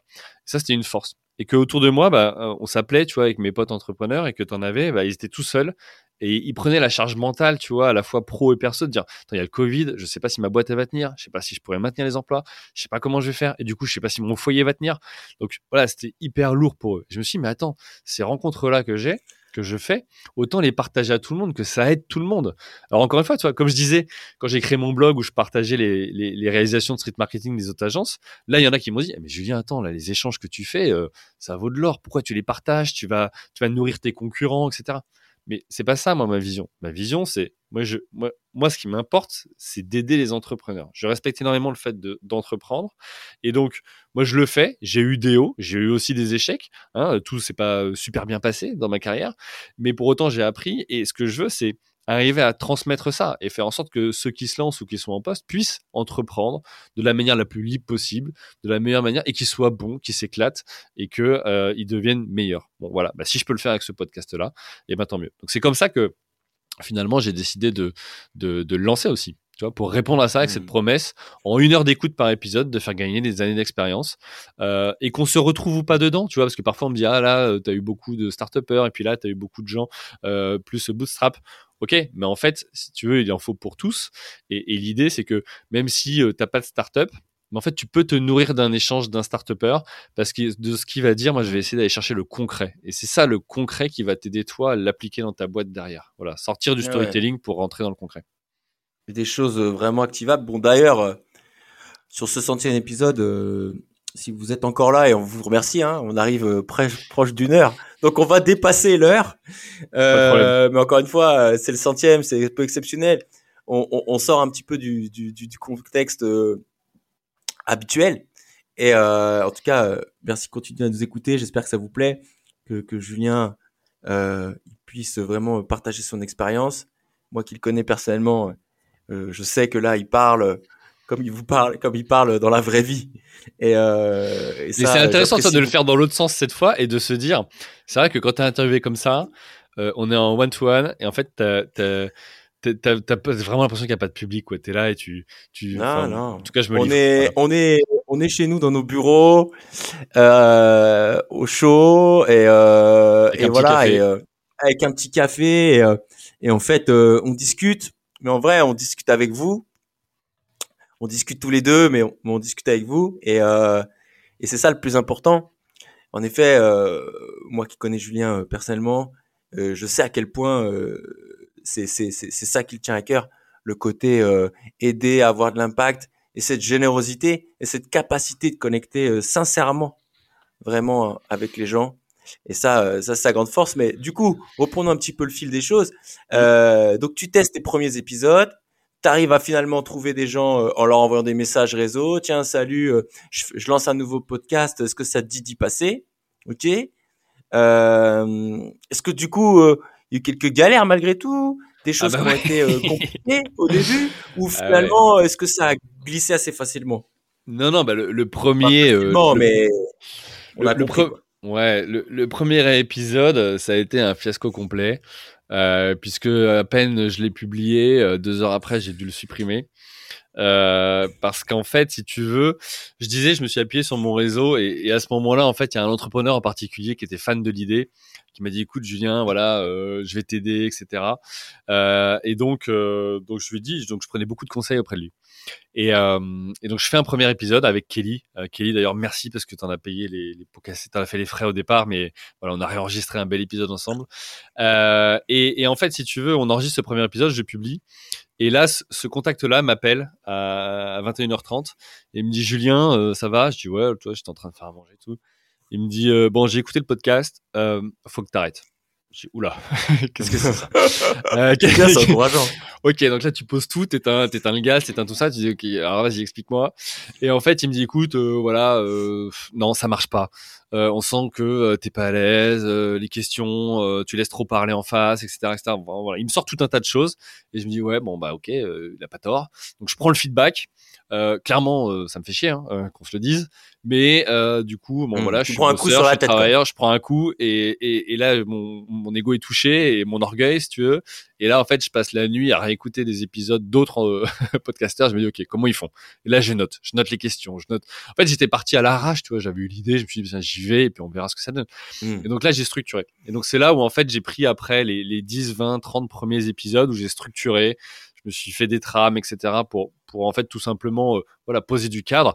Bon maintenant après 100 épisodes, je suis rodé, je sais, je connais mes questions et, je sais où je veux emmener l'invité. Mais mais si tu veux, c'est vrai que sur les premiers, t'étais obligé donc. Euh, quand je les réécoute, je me dis ah ouais là non ça j'aurais pu faire mieux etc. Alors on peut toujours faire mieux évidemment, mais mais voilà donc en tout cas ce que ça m'a appris tu vois cette expérience là aussi du, podcast et, et c'est un conseil que je donne aux entrepreneurs, mais c'est apprendre parfois à pas forcément être dans le perfectionnisme, mais de se dire qu'est-ce qui est le, le, le minimum acceptable? Tu vois, le, podcast, on m'a jamais challengé sur son fond, on m'a challengé sur sa forme, parce que parfois le son est pas bon, parce que bah, on est en visio, donc euh, on maîtrise pas toujours le son de l'invité, etc. Voilà, ok, soit. Mais en fait, je n'ai pas la prétention d'être ni journaliste, donc à savoir poser les questions comme il faut, comme un journaliste. Je n'ai pas la prétention d'être dans un studio, et donc c'est pas ma vocation. Ma vocation, c'est des échanges authentiques entre deux entrepreneurs qui discutent. Voilà. Et donc là, là-dedans, je suis en plein dedans. Donc oui, peut-être que ça plaît à certains, ça plaît pas à d'autres, mais en fait, c'est comme ça, tout simplement. Et donc, euh, bah, ceux qui adhèrent suivent, ceux qui n'adhèrent pas euh, écoutent autre chose. D'accord. Et donc finalement, euh, tu apprends tout ça, et, et, finalement après, tu, tu déroules. Tu as eu des super invités. Tout à l'heure, tu as mmh. nommé Anthony Bourbon, qu'on présente plus, Éric Larchevêque. Euh, ouais, Jean-Pierre Nadir euh, et plein d'autres, Carole Juge de June, euh, Emmanuel Duez, ouais, ouais, des, des gens qu'on. Alors il y a, y a, autant des profils vraiment pas dans la lumière, tu vois, qu'on voit très peu, que ce soit sur les réseaux, à la télé, et puis des gens très exposés, très médiatisés. Après ça, voilà, moi l'idée encore une fois, c'est d'arriver à couvrir tous les cycles de vie de l'entreprise, toutes les situations, euh, mais aussi euh, finalement tous les types euh, d'entrepreneurs. Donc voilà, j'essaie d'avoir quelque chose, de mmh. faire un panel le plus bah, le enfin le plus euh, hétérogène si tu veux. Euh, mais euh, après il y a une réalité aussi en face tu vois. C'est à dire que oui j'essaye d'avoir par exemple des femmes entrepreneurs sur le podcast mais il y en a quand même moins et c'est la réalité mmh. et ça j'y peux rien c'est pas une volonté de Julien mais que des hommes. Donc voilà donc j'essaye si tu veux voilà de, de, mixer pour faire en sorte que ça serve à tout le monde chaque semaine. Ok. Est-ce que du coup après 99 épisodes T'as des petites anecdotes? Est-ce que t'en as un qui t'a marqué plus qu'un autre? Une situation, une histoire, quelque chose qui t'a parlé Qu'est-ce que il y en a Il y a un moment, un épisode, une personne que tu retiens particulièrement. Est-ce que tu as ça ou tu pourrais partager avec nous ou pas spécialement ou... Ouais, si si. Alors c'est difficile d'en citer que un et, ou ça peut être aussi un moment ou pas spécialement une personne, mais aussi un, contexte par rapport à un épisode ou je sais pas ou un moment. Ouais, non, non, les si tu veux les situations, c'est que euh, tu vois, moi je, parle vite, l'énergie, etc. Puis parfois en face, tu vois, t'as as un profil qui a un peu plus de mal à se livrer ou à, ou y aller. Bon bah ok, bon là tu dois aller le pousser. Euh, toi après t'apprends en fait à faire ça en fonction de toi ce que t'aimerais entendre. Euh, toi il y en a d'autres, par exemple, j'avais envoyé les questions. Au début j'envoyais les questions avant. Bon, euh, j'enregistre. il y en a un en 20 minutes. Il avait. En fait, j'avais pas de questions à poser parce qu'il répondait lui-même ouais, à la question d'après. Donc en fait, il déroulait le PowerPoint. Bon, il faut qu'on le refasse. C'est bon. Allez, on rattaque. Et puis par contre, je t'envoie pas les. Donc voilà. Donc euh, l'idée, c'est d'avoir quelque chose de spontané, tout simplement. Donc voilà. Donc après, bah t'itères. Tu itères au fur et à mesure. Tu adaptes. Et puis bah maintenant, voilà, on a un process rodé. Et, et, et surtout, ce qui est intéressant, c'est de voir que tu disais tout à l'heure comment j'ai trouvé les, les premiers en fait, aujourd'hui, je cherche plus d'entrepreneurs. Et ça, déjà, tu vois, au bout de 3-4 mois, c'était déjà plus le cas. Là, en fait, chaque semaine, j'ai entre 10 et 15 demandes d'entrepreneurs pour passer sur le podcast. Mmh. Je suis plus dans une phase où, en fait, on est en train plutôt de sélectionner, de dire, OK, bah, comment on peut apporter un max de valeur à ceux qui écoutent euh, et faire en sorte qu'on ait quelque chose, voilà, qui soit le plus fluide possible. Euh, donc voilà, donc c'est confortable, effectivement. Ça fait partie, c'est un, un, on peut dire un média qui fait partie voilà, du paysage entrepreneurial qu'on écoute pour, bah, pour se former, pour apprendre, pour grandir. Euh, et, moi, ma vocation, elle est là avec ce podcast. Et l'impact, justement, ce que tu dis, c'est l'impact sur les gens, les commentaires, c'est quoi un petit peu les retours? Il y a des gens, euh, franchement, par rapport aux écoutes, qui, doivent avoir, euh, pour le coup, des choses concrètement applicables, qui, qui, le lendemain, finalement, les appliquent dans leur, dans leur entreprise. Leur entreprise, en effet, qu'ils fassent 200 000 euros de chiffre ou, ou 2 millions ou 10 millions T'as des, t'as des retours comme ça? T'as des gens concrètement qui te disent euh, merci Julien, j'ai fait ça et j'ai eu ça? Tiens, tu vois, je vais donner un exemple. Euh, j'étais sur le salon du Made in France l'année dernière, euh, et en fait, en regardant la liste des exposants, je me dis, mais il y a euh, cinq ou six personnes que j'ai interviewées sur le podcast. Donc je me suis dit, bah, je vais aller les voir physiquement, parce que ma frustration, moi, c'est d'enregistrer à distance, donc on on s'était pas rencontrés jusque-là physiquement, en tout cas pas avec tous. Et donc je passe sur les stands, et là j'arrive sur le stand de, alors je, vais lui faire, je vais lui faire la pub hein, pour Marina, mais de Archie, donc le le vinaigre de cidre, le site de vinaigre, pardon.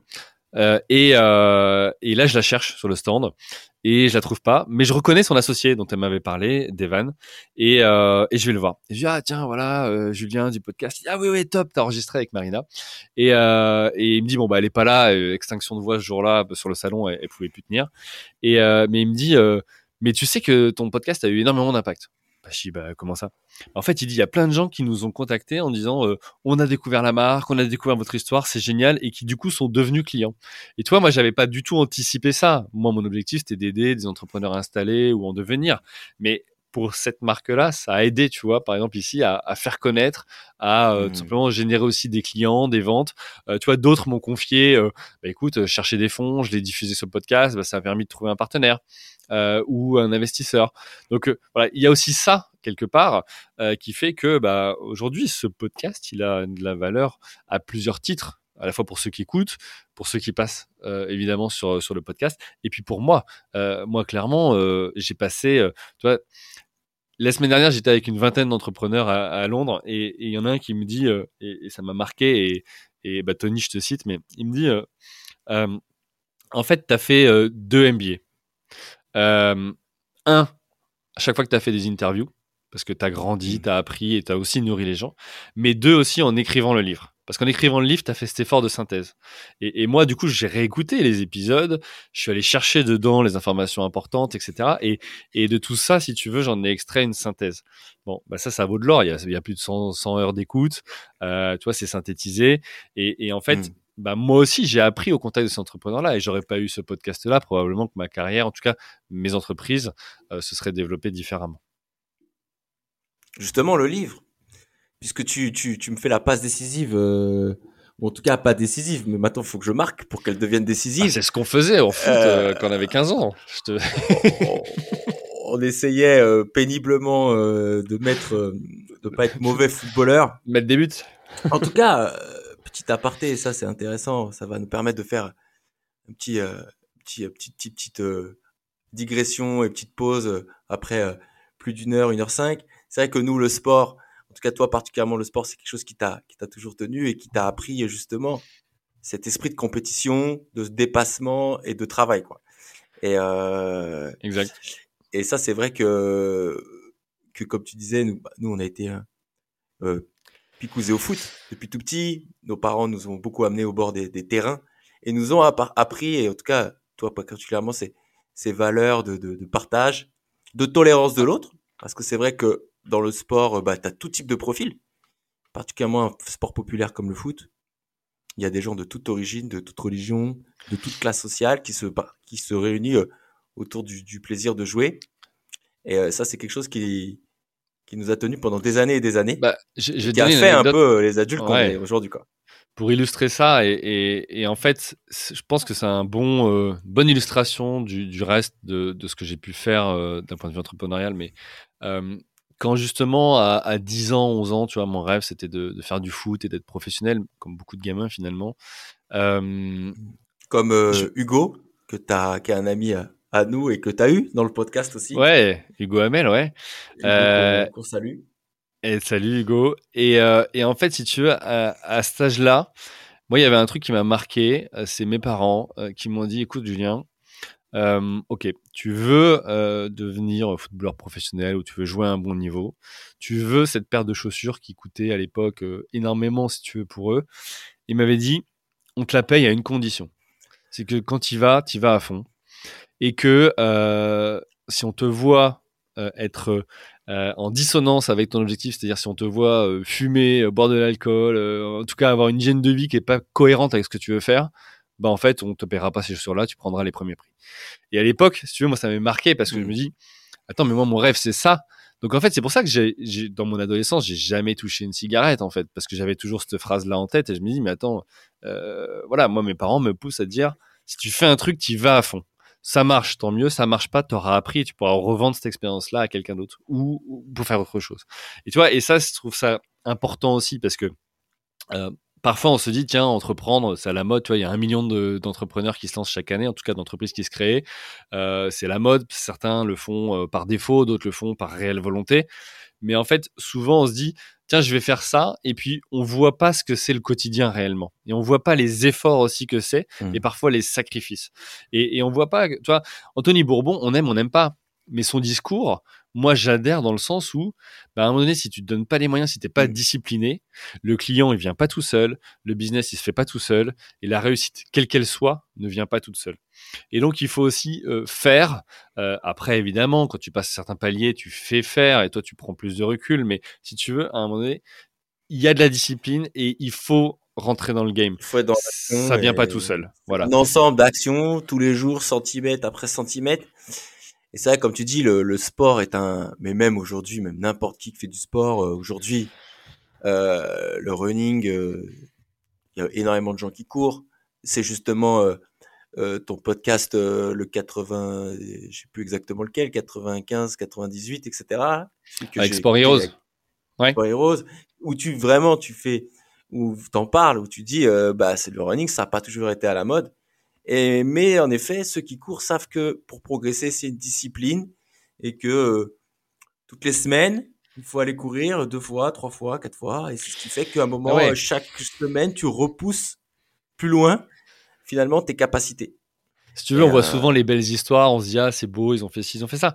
Euh, derrière, ouais, il y a du taf, il y a des heures, il y a, en fait, il y a tout un tas de choses, il y a des risques, il y a de l'action, il y a de l'action, il y a du stress, et, et, voilà. Et, et, c'est ça l'entrepreneuriat. Et l'idée, c'est pas de dire ce que l'entrepreneuriat c'est mieux qu'autre chose? C'est de dire l'entrepreneuriat, c'est ça. Voilà. Et donc, si vous voulez réussir, en tout cas euh, être meilleur dans l'entrepreneuriat, bah, voilà les éléments à prendre en compte. Et, encore une fois, il n'y a pas une recette miracle. Je veux dire, toi, quand tu as entrepris différemment de moi, et en fait, tu as une trajectoire différente, et avec ses succès aussi. Et tu vois, et en fait, l'idée, c'est d'arriver à dire, par contre, il y a des composantes, il y a des dénominateurs communs. Et, effectivement, tu n'as pas de plan, bah en fait, euh, tu vas te laisser guider par ton marché et peut-être que tu iras pas ou tes clients, tu iras peut-être pas dans la bonne direction parce que ce que veulent tes mmh. clients, c'est peut-être pas ce que veut réellement le marché ou ce que toi tu veux. Tu vois Et donc donc vaut mieux euh, avoir un plan et s'y tenir pour savoir si tu as raison dans deux ans, trois ans, que pas avoir de plan déjà. Tu vois et ça, c'est un premier conseil pour les entrepreneurs. Et donc, si tu te lances et tu te dis, tiens, bah, je suis bon dans ça, je vais me lancer, puis les clients vont venir, ça va pas marcher. Toi, là, j'interviens dans, dans, plusieurs écoles, mais aussi dans, dans plusieurs organismes de formation et, et académies auprès de gens qui se lancent. Bon, bah, tu te rends compte que c'est des experts de leur métier, ils sont bons, mais quand tu leur dis explique-moi ta proposition de valeur, ils t'expliquent la méthodologie. Oui, je fais comme ça. Mmh. Ouais, mais ça, c'est toi l'expert. Moi, c'est pas ça que j'achète. J'achète pas ta méthodologie. Moi, j'achète la finalité. J'achète le bénéfice de passer par cette méthodologie ou par J'achète le quoi? J'achète pas le comment. Et, c'est ça l'important, tu vois. Et, et, mmh. demain, peu importe le métier que tu as, que tu sois sophrologue, euh, médecin, euh, que tu vendes du service comme nous en B2B, que tu vendes des, des voitures en B2C comme toi, tu vois, ben en fait, à un moment donné, la finalité, c'est à quoi, quel est le bénéfice pour la personne finale? C'est pas comment tu vas le faire qui va être important, c'est qu'est-ce que la mmh. personne va venir acheter. Voilà, et, et ça, voilà, il y a plein de petits éléments, plein de petits tips. Alors je dis petits, mais ils sont finalement fondamentaux. Et pour dire, bah, si t'as pas posé ça, ça va être plus compliqué. Ça veut pas dire que c'est pas possible. Ça veut dire Tes actions, elles vont pas être efficaces. comme on disait, voilà, c'est un ensemble d'actions tous les jours, tous les jours, tous les jours. Une répétition, ça c'est le la partie dans l'ombre. Après, encore une fois, voilà, euh, tout le monde peut être. Moi, j'aime bien cette phrase. C'est tout le monde peut être entrepreneur. Tout le monde ne peut pas être entrepreneur. C'est pas du tout la même chose. Et euh, mais en tout cas, pour être entrepreneur, en effet, c'est des actions du quotidien. Et la question, c'est maintenant, une fois que je suis, je suis, cette énergie, cette volonté, comment je fais en sorte de faire en sorte que mes actions elles soient efficaces et donc que je, je, je, je mette en place les meilleures stratégies. Et puis c'est l'autodiscipline, tu vois, parce qu'en fait, tu te dis, euh, tiens, je me lance sur ma passion, etc. Bah ouais, en fait, dans la première année de Buzz Native, euh, tu vois, pour citer celle-ci de mes boîtes, mais euh, bah en fait, euh, là où tu as l'énergie, c'est trouver des concepts pour tes clients. Donc tu fais ça. Donc tu mets de côté un peu la compta, tu mets de côté un peu la stratégie, tu mets de côté un peu si. Mais en fait, c'est des choses essentielles. Et en fait, tu, tu vas vers ce qui te plaît, là où tu as de l'énergie, mais tu en oublies parfois justement bah, l'incontournable. Et tu as ça. Et puis après, tu as aussi, tu sais, cette fameuse matrice de qu'est-ce qui est urgent et qu'est-ce qui est important. Et, et, souvent, on traite l'urgence. On se dit, tiens, ça c'est urgent. Mais en fait, ce qui est important, donc c'est le court terme. Mais ce qui est important, c'est où va la boîte à moyen long terme, quel est le cap? Et, et, tu vois, et si tu fais des zigzags tout le temps à dire je réponds que à l'urgence, bah en fait ton important donc tes deux ans trois ans ton cap tu vas le manquer. Indéniablement tu n'iras pas vers ça. Donc je sais que c'est compliqué parfois parce qu'il faut accepter d'avoir de la casse parce que si tu réponds pas à l'urgence bah tu peux avoir des clients insatisfaits tu peux avoir des collaborateurs insatisfaits tu peux avoir tout un tas de choses qui marchent pas. Tu peux prendre des risques financiers juridiques etc pour autant la finalité c'est que ta boîte c'est pas un sprint c'est un marathon. Et, et, et c'est à terme où est-ce qu'elle va. C'est ça qui est important. Parce que si tu sais mmh. pas toi-même où tu vas, ton équipe saura pas, tes clients sauront pas. Et en fait, comment après ils achètent entre guillemets ton histoire et là où tu veux les emmener. Mmh, tout à fait. Ce qui nous permet de revenir un petit peu au livre. Ouais. Du coup, euh, finalement, l'aboutissement la, de, de, de, de, de presque 15 ans de carrière, comme tu disais, hein, finalement, la, la, genèse du podcast, elle est dès 2010. Ça t'amène à accompagner d'entrepreneurs. Et là, euh, te vient l'idée du livre. Mmh Raconte-nous un petit peu. Euh, ça vient quand Comment Quoi Qu'est-ce que comment comment ça arrive Comment ça se passe? Ouais, alors déjà, ce qu'il faut savoir, c'est que j'ai toujours eu l'idée euh, d'écrire un livre un jour, toujours l'envie. Alors euh, voilà, écrire sur quoi euh, J'avais pas spécialement un sujet. Euh, tu vois, Laetitia, ma compagne, est, elle est bien contente d'ailleurs que ce livre soit sorti, tu vois, elle me dit, parce qu'en fait, tous les étés, je t'ai vu commencer à écrire des livres qui n'ont jamais fini. Bon, voilà, parce qu'en fait, probablement, j'avais pas la bonne énergie, parce que j'avais pas le bon sujet. Et là, en fait, au, fur et à mesure des échanges sur le podcast, si tu veux, euh, bah, j'interview des entrepreneurs qui, euh, au masculin, au féminin aussi, qui ont écrit des livres. Donc, on en parle, voilà. Et puis, à un moment donné, il y en a un d'entre eux, euh, Adrien Chaltiel, pour, pour le citer, qui me dit, écoute, moi, j'ai écrit un livre aux éditions Vubert, euh, si tu veux, je peux te mettre en relation parce que tu devrais en faire un. Et est-ce que tu as pensé en fait? Il m'a pas dit tu devrais. Est-ce que tu as pensé à faire un livre autour de comment tu as fait? Et, moi, effectivement, voilà, il m'a mis euh, ça, si tu veux, cette idée dans le crâne et je me suis dit, mais en fait, c'est vrai, c'est une très bonne idée.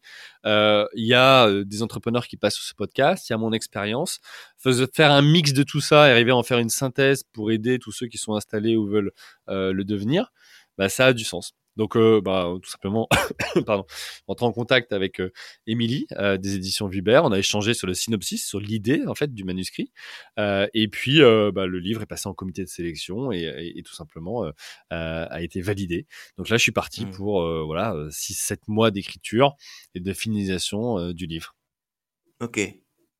Et donc, concrètement, comment t'as fait? C'est-à-dire que comment on écrit un livre? C'est-à-dire que tous les jours, on écrit 10 pages, tous les week-ends, on écrit 30 pages. C'est quoi la discipline derrière? Alors, j'ai pas écrit 15 livres, donc j'ai pas pu expérimenter plusieurs choses. Par contre, celle bah, comment on a écrit ce, livre? Euh, Comment je l'ai fait? Euh, D'abord, j'ai eu énormément de mal à me mettre dedans. Pourquoi? Parce que j'ai voulu commencer chapitre par chapitre. Et en fait, j'ai commencé, je me suis dit, tiens, euh, je vais écrire et puis ça viendra. Ça, c'est une erreur. En tout cas, ça n'a pas marché pour moi. Et après, ce que j'ai fait, je me suis dit, attends, pour trouver l'énergie de le faire et pour avoir de la cohérence, j'ai besoin d'avoir la, big picture, tu vois, voir le global. Et en fait, ce que j'ai fait, j'ai dit, ok, qu'est-ce que je veux raconter dans ce livre-là? Euh, Comment et qu'est-ce que quelle est la valeur pour ceux qui le lisent? Et donc, j'ai commencé par poser d'abord les dix chapitres que je voulais mettre et des bullet points, tu vois. Qu'est-ce que je veux dire dedans? Et en fait, ça m'a permis de structurer et me dire, OK, est-ce que ça a de la cohérence? Donc, j'ai fait un premier draft comme ça, un premier brouillon en me disant, OK, est-ce que ça, ça me semble cohérent? Donc, j'ai soumis à deux, trois personnes autour de moi pour voir si ça marchait.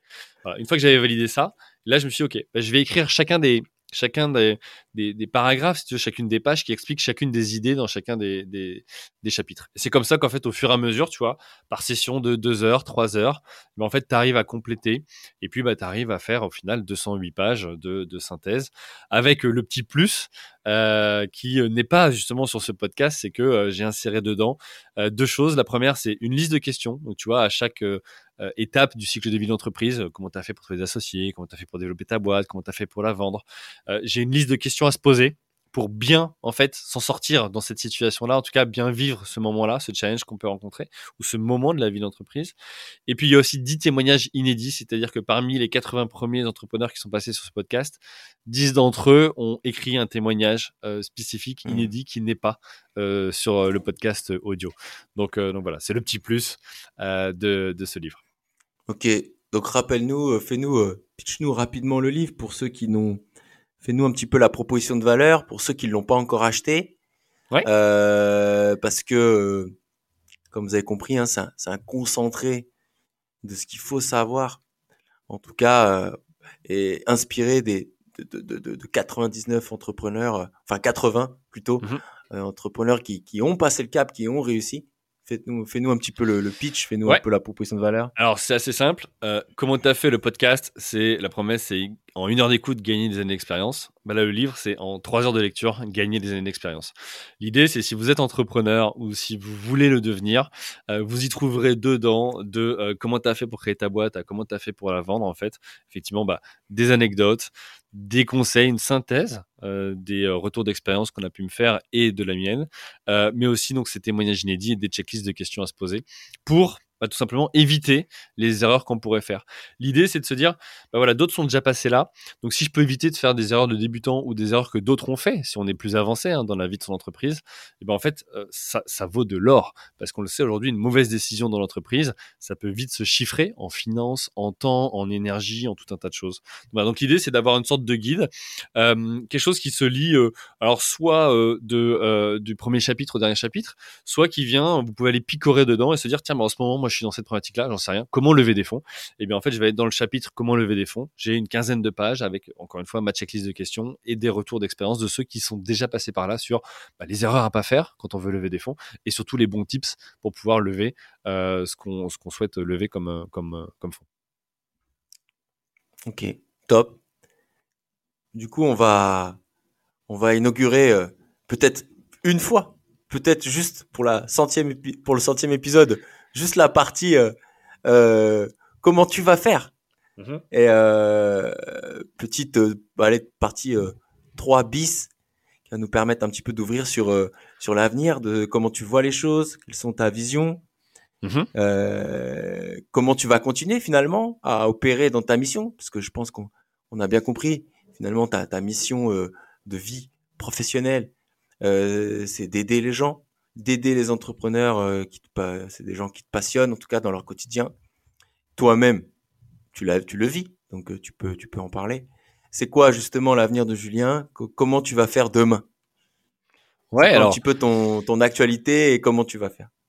Alors, plusieurs challenges. Hein, je disais aujourd'hui plusieurs activités. Euh, il y a le podcast, il y a Buzz Native, il y a effectivement l'émission de conseil, il y a euh, l'espace de, de, coworking qu'on a créé. Donc, euh, je suis bien occupé. Euh, moi, là, mon challenge, il est de comment je fais pour automatiser un maximum de choses, prendre du recul sur les activités, faire en sorte que voilà, on crée tout simplement des, des entreprises qui bah, qui fonctionnent, qui ont un système. pour ça, en ce moment, moi, j'ai Buzz qui est en croissance et qui on a une ambition forte avec l'équipe et, on s'en donne les moyens. Et au passage, d'ailleurs je tenais à les, remercier pour leur implication et leur partager ma, fierté euh, de, voir voilà l'évolution euh, de, cette agence et, leur Mmh. Donc un grand merci à vous tous parce que là on parle de moi, mais mais mais j'ai un associé Maxime, j'ai une équipe et donc euh, c'est eux aussi qui créent la valeur au quotidien. Tu vois, une entreprise, ça reste même si c'est une personne morale derrière, c'est des personnes physiques qui la composent. Donc donc voilà, c'est eux qui créent la valeur pour les marques qu'on accompagne. C'est les hommes qui font la valeur, tout à fait. Exactement, un grand merci. On est un business d'hommes hein, avec un grand H, hein, encore une fois, parce que d'ailleurs chez Business, mm. on a plus de femmes que d'hommes. Donc, euh, et c'est euh, voilà. c'est une boîte de service, voilà. Donc entreprise de service. Et, je dis toujours, tu vois, on est là pour rendre service en fait. C'est notre métier. Une boîte de service, elle est là pour rendre service. il faut rendre service, faut qu'il y ait un avant-après. et, notre métier, en fait, il est enfin, il est super excitant. Toi, on, on, dit oui, on fait des campagnes de com, on trouve des idées créatives, on conseille sur, sur quoi dire. Mais en fait, notre métier, c'est, c'est être capable de mmh. résoudre des problèmes complexes. De, puis d'ailleurs, c'est à la limite de la sociologie, de la psychologie, puisque on va essayer de comprendre comment les gens réagissent, à quel message ils sont sensibles, et, comment on peut leur faire passer finalement l'information que nous, on a peut-être, en tout cas la marque qu'on accompagne, a, peut-être une solution qui leur conviendrait de eux mieux se sentir dans leur quotidien, mieux vivre ou répondre à, un besoin. Donc avec BuzzNative, on a cet enjeu, euh, voilà, euh, de croissance euh, et sur lequel voilà, on est on est en, pleine lancée. pour comment t'as fait? L'idée, c'est de continuer. Voilà, on est au centième épisode. Euh, on va peut-être, euh, voilà, on va repartir pour 100 mmh. probablement. Donc, on verra ce qu'on fera pour le 200e. ça prend de l'ampleur. Comme je disais, aujourd'hui, j'ai beaucoup de demandes pour passer sur le podcast. là, on va avoir l'onboarding de sponsors. mais c'est aussi derrière, si tu veux, des, des, appels entrants. Euh, tu vois là en ce moment, euh, bah, en fait, il y a des conférences qui vont arriver où je vais intervenir dans des entreprises pour partager mon expérience ou, ou, ou, mon optimisme, tu vois, et comment finalement bah, montrer que bah, on peut avoir des échecs, mais on peut aussi les, les, les retourner en quelque chose de positif et, et en faire des réussites. Euh, c'est aussi des formations. Donc il va y avoir euh, d'ici euh, quelques semaines, euh, voilà, des formations qui vont arriver autour de comment tu as fait, donc pour aider à entreprendre.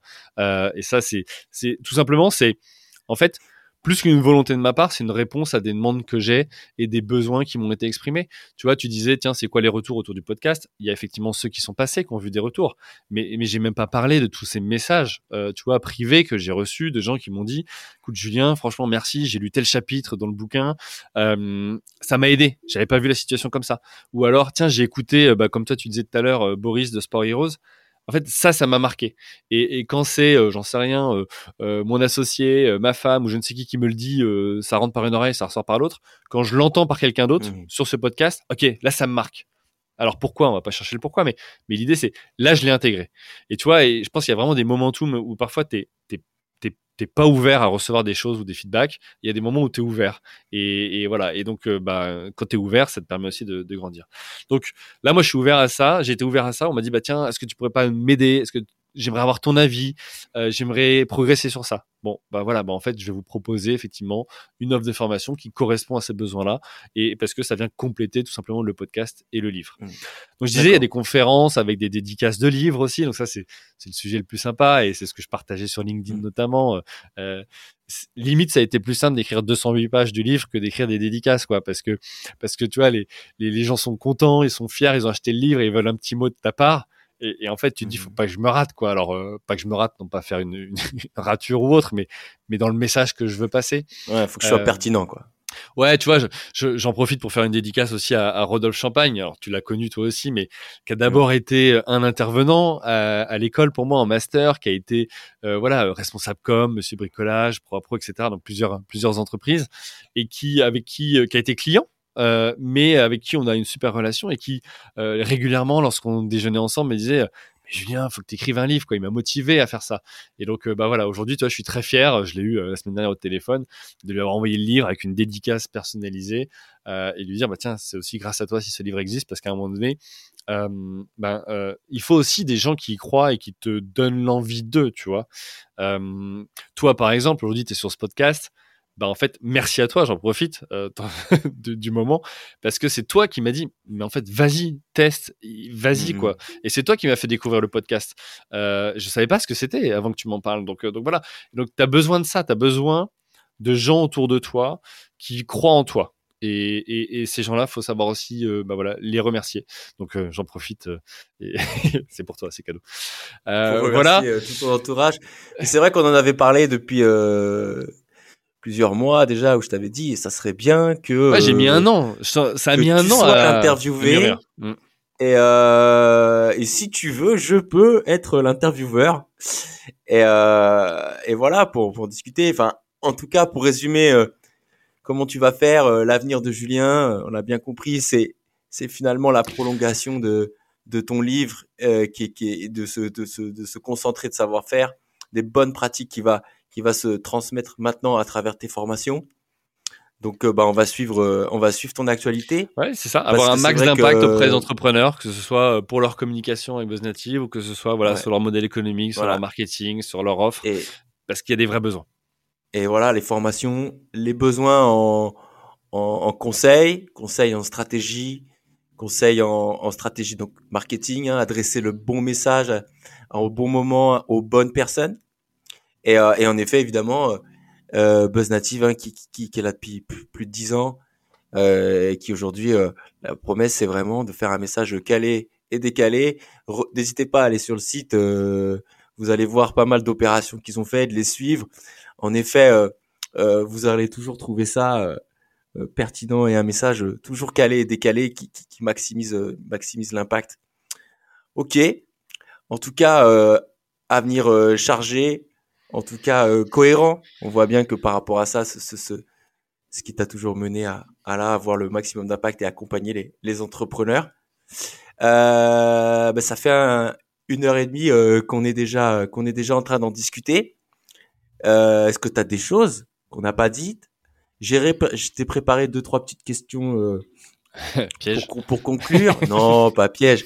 Mais est-ce que déjà, tu as des choses que tu veux, tu veux, on n'a pas dit, que tu aimerais euh, échanger avec les gens qui sont encore là En tout cas, d'ailleurs, on vous remercie d'être encore là. J'espère que ça vous a plu, que ça ouais. Bah déjà, euh, chers auditrices, chers auditeurs, si vous êtes encore là, un grand merci, euh, un grand merci pour vos écoutes au quotidien, pour votre soutien et parce que ça vous intéresse. Et donc, euh, si vous êtes là, c'est que vous faites partie des, des, des fidèles. Donc, euh, d'ailleurs, tu vois, ça fait partie des nouveautés où je vais essayer de constituer autour de moi un, un, un pool de 10, 20, 30, 30 personnes, tu vois, qui sont des fidèles du livre, du podcast et qui voudraient, voilà, d'une manière ou d'une autre contribuer à, l'aider à se développer. Je dis ça pourquoi? Parce que chaque année, en fait, ce podcast me permet aussi de créer une ou deux rencontres physiques où euh, ben, euh, j'invite euh, tout simplement les personnes qui sont passées sur le podcast à se retrouver. Donc, on fait des déjeuners ou des soirées, tu vois, entre entrepreneurs pour, ben, voilà, tout simplement faire connaissance, partager nos challenges, nos galères, etc. Euh, donc voilà, donc non, un grand merci si vous avez écouté jusqu'ici. Euh, évidemment, bon, ça vous le connaissez, euh, tous les messages classiques, allez mettre un commentaire, allez mettre 5 sur 5 Apple Podcast. J'en profite, hein, mais voilà, c'est ce qui fait que en fait le, le, le podcast ressort dans l'algorithme évidemment. non, après moi c'est surtout si, si j'ai un message pour tout le monde, c'est c'est merci. Euh, je pourrais pas citer tout le monde, évidemment, et, j'en oublierai forcément, mais à tous ceux qui ont cru euh, en moi, tu vois, qui m'ont permis de me lancer, euh, et, tous ceux qui, dont, j'ai croisé le chemin, qui ont travaillé chez BuzzNative ou que j'ai accompagné ou que j'ai formé, les étudiants que j'ai pu suivre. Enfin voilà, tous ceux qui à un moment donné avec qui j'étais en contact et qui euh, euh ben, contribuaient à, à, à, ce que euh, voilà aujourd'hui je, je, puisse m'éclater moi au quotidien à essayer d'avoir un maximum d'impact auprès des entrepreneurs euh, que ce soit encore une fois bah, sur leur stratégie d'entreprise sur le marketing ou sur la communication. Ok. Petite question pour pour pour conclure pour finir un petit peu sur notre échange. Qu'est-ce que le Julien de 18 ans euh, enfin plutôt l'inverse, je pars dans le mauvais sens, excusez-moi. Qu'est-ce que, le Julien de 36 ans dirait au Julien de 18 ans? Moi j'aime bien cette phrase parce que je trouve que dans la le plus important là dans la vie c'est de c'est pas les autres, c'est nous contre nous-mêmes. C'est et je pense que ce qui ce qui ce qui est important c'est d'être demain euh, meilleur que ce que ce qu'on était l'année dernière par exemple.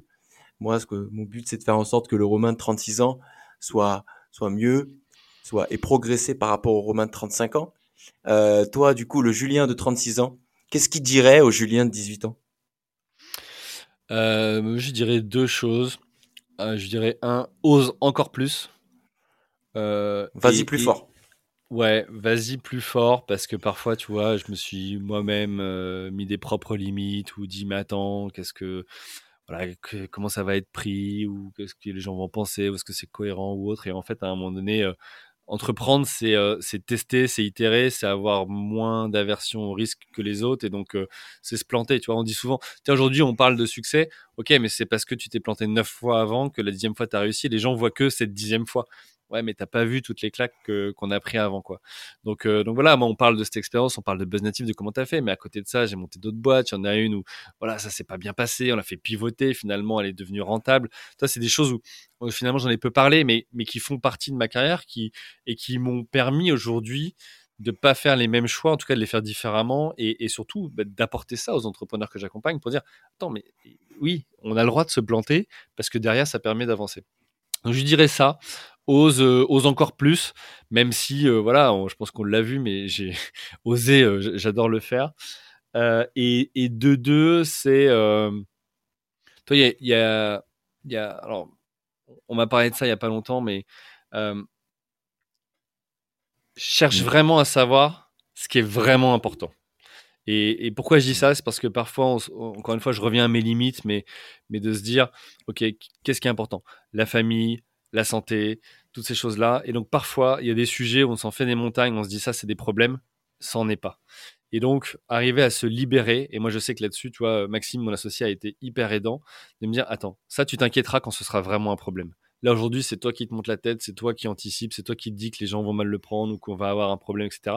Pour l'instant, il n'est pas là le problème. Ça ne veut pas dire qu'il ne faut pas l'anticiper et avoir déjà une stratégie, mais ça veut dire, OK, en fait là, à court terme, toi, tu dois avancer, tu as un plan d'action, fais-le, et puis bah, si le problème arrive, tu le traiteras à ce moment-là. Tu vois et ça, c'est un, un, mmh. vrai apprentissage que j'ai eu de sa part et de plusieurs autres personnes qui m'en ont parlé et qui fait que, voilà, je, je, dirais ça à Julien à 18 ans, prends-toi un peu moins la tête avec certains trucs parce que c'est pas si grave que ça.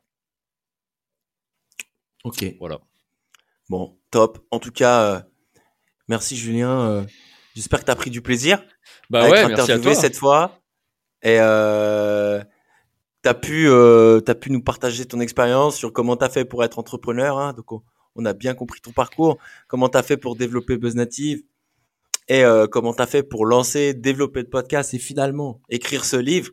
Et donc, nous parler un petit peu de, ton actualité euh, et de ton, ton, ton avenir. Pour te retrouver, euh, si on veut te contacter, LinkedIn principalement, je suppose. Ouais, LinkedIn, je suis super actif. Hein, je poste quasiment euh, tous les jours. Voilà, LinkedIn, donc ils écrivent, on est les gens, euh, personnes, nos, auditeurs, pardon, je vais y arriver. Ils n'hésitent pas à t'ajouter, euh, à t'écrire.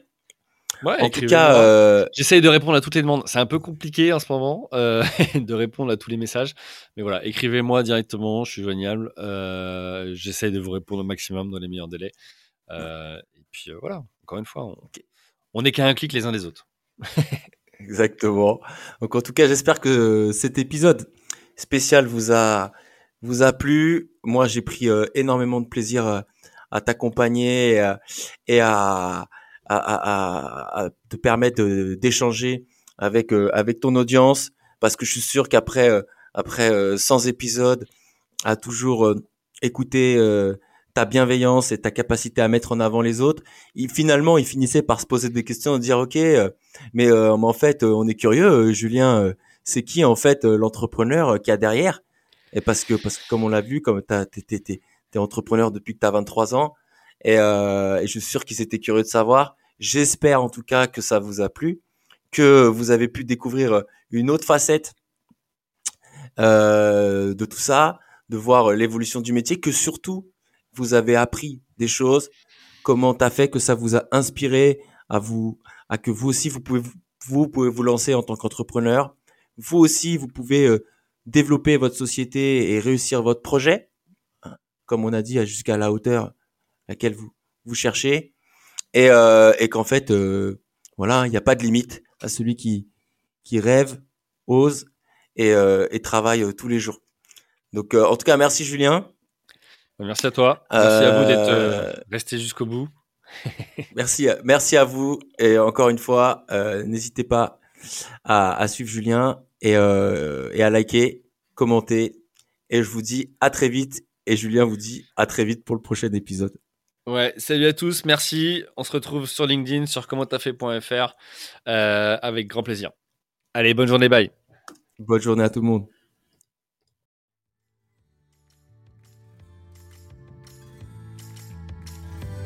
Merci à vous, chers auditeurs, d'avoir suivi l'épisode jusqu'au bout. Si vous êtes arrivé jusqu'ici, c'est que le podcast vous a plu. Alors pour nous aider à continuer, rendez-vous sur votre plateforme d'écoute de podcast préférée et laissez-nous un avis 5 étoiles avec un commentaire positif ou un message pour notre invité du jour. Parlez du podcast autour de vous, c'est le meilleur moyen de nous aider à vous proposer du contenu de qualité. C'en est fini pour aujourd'hui, un grand merci à vous et à la semaine prochaine.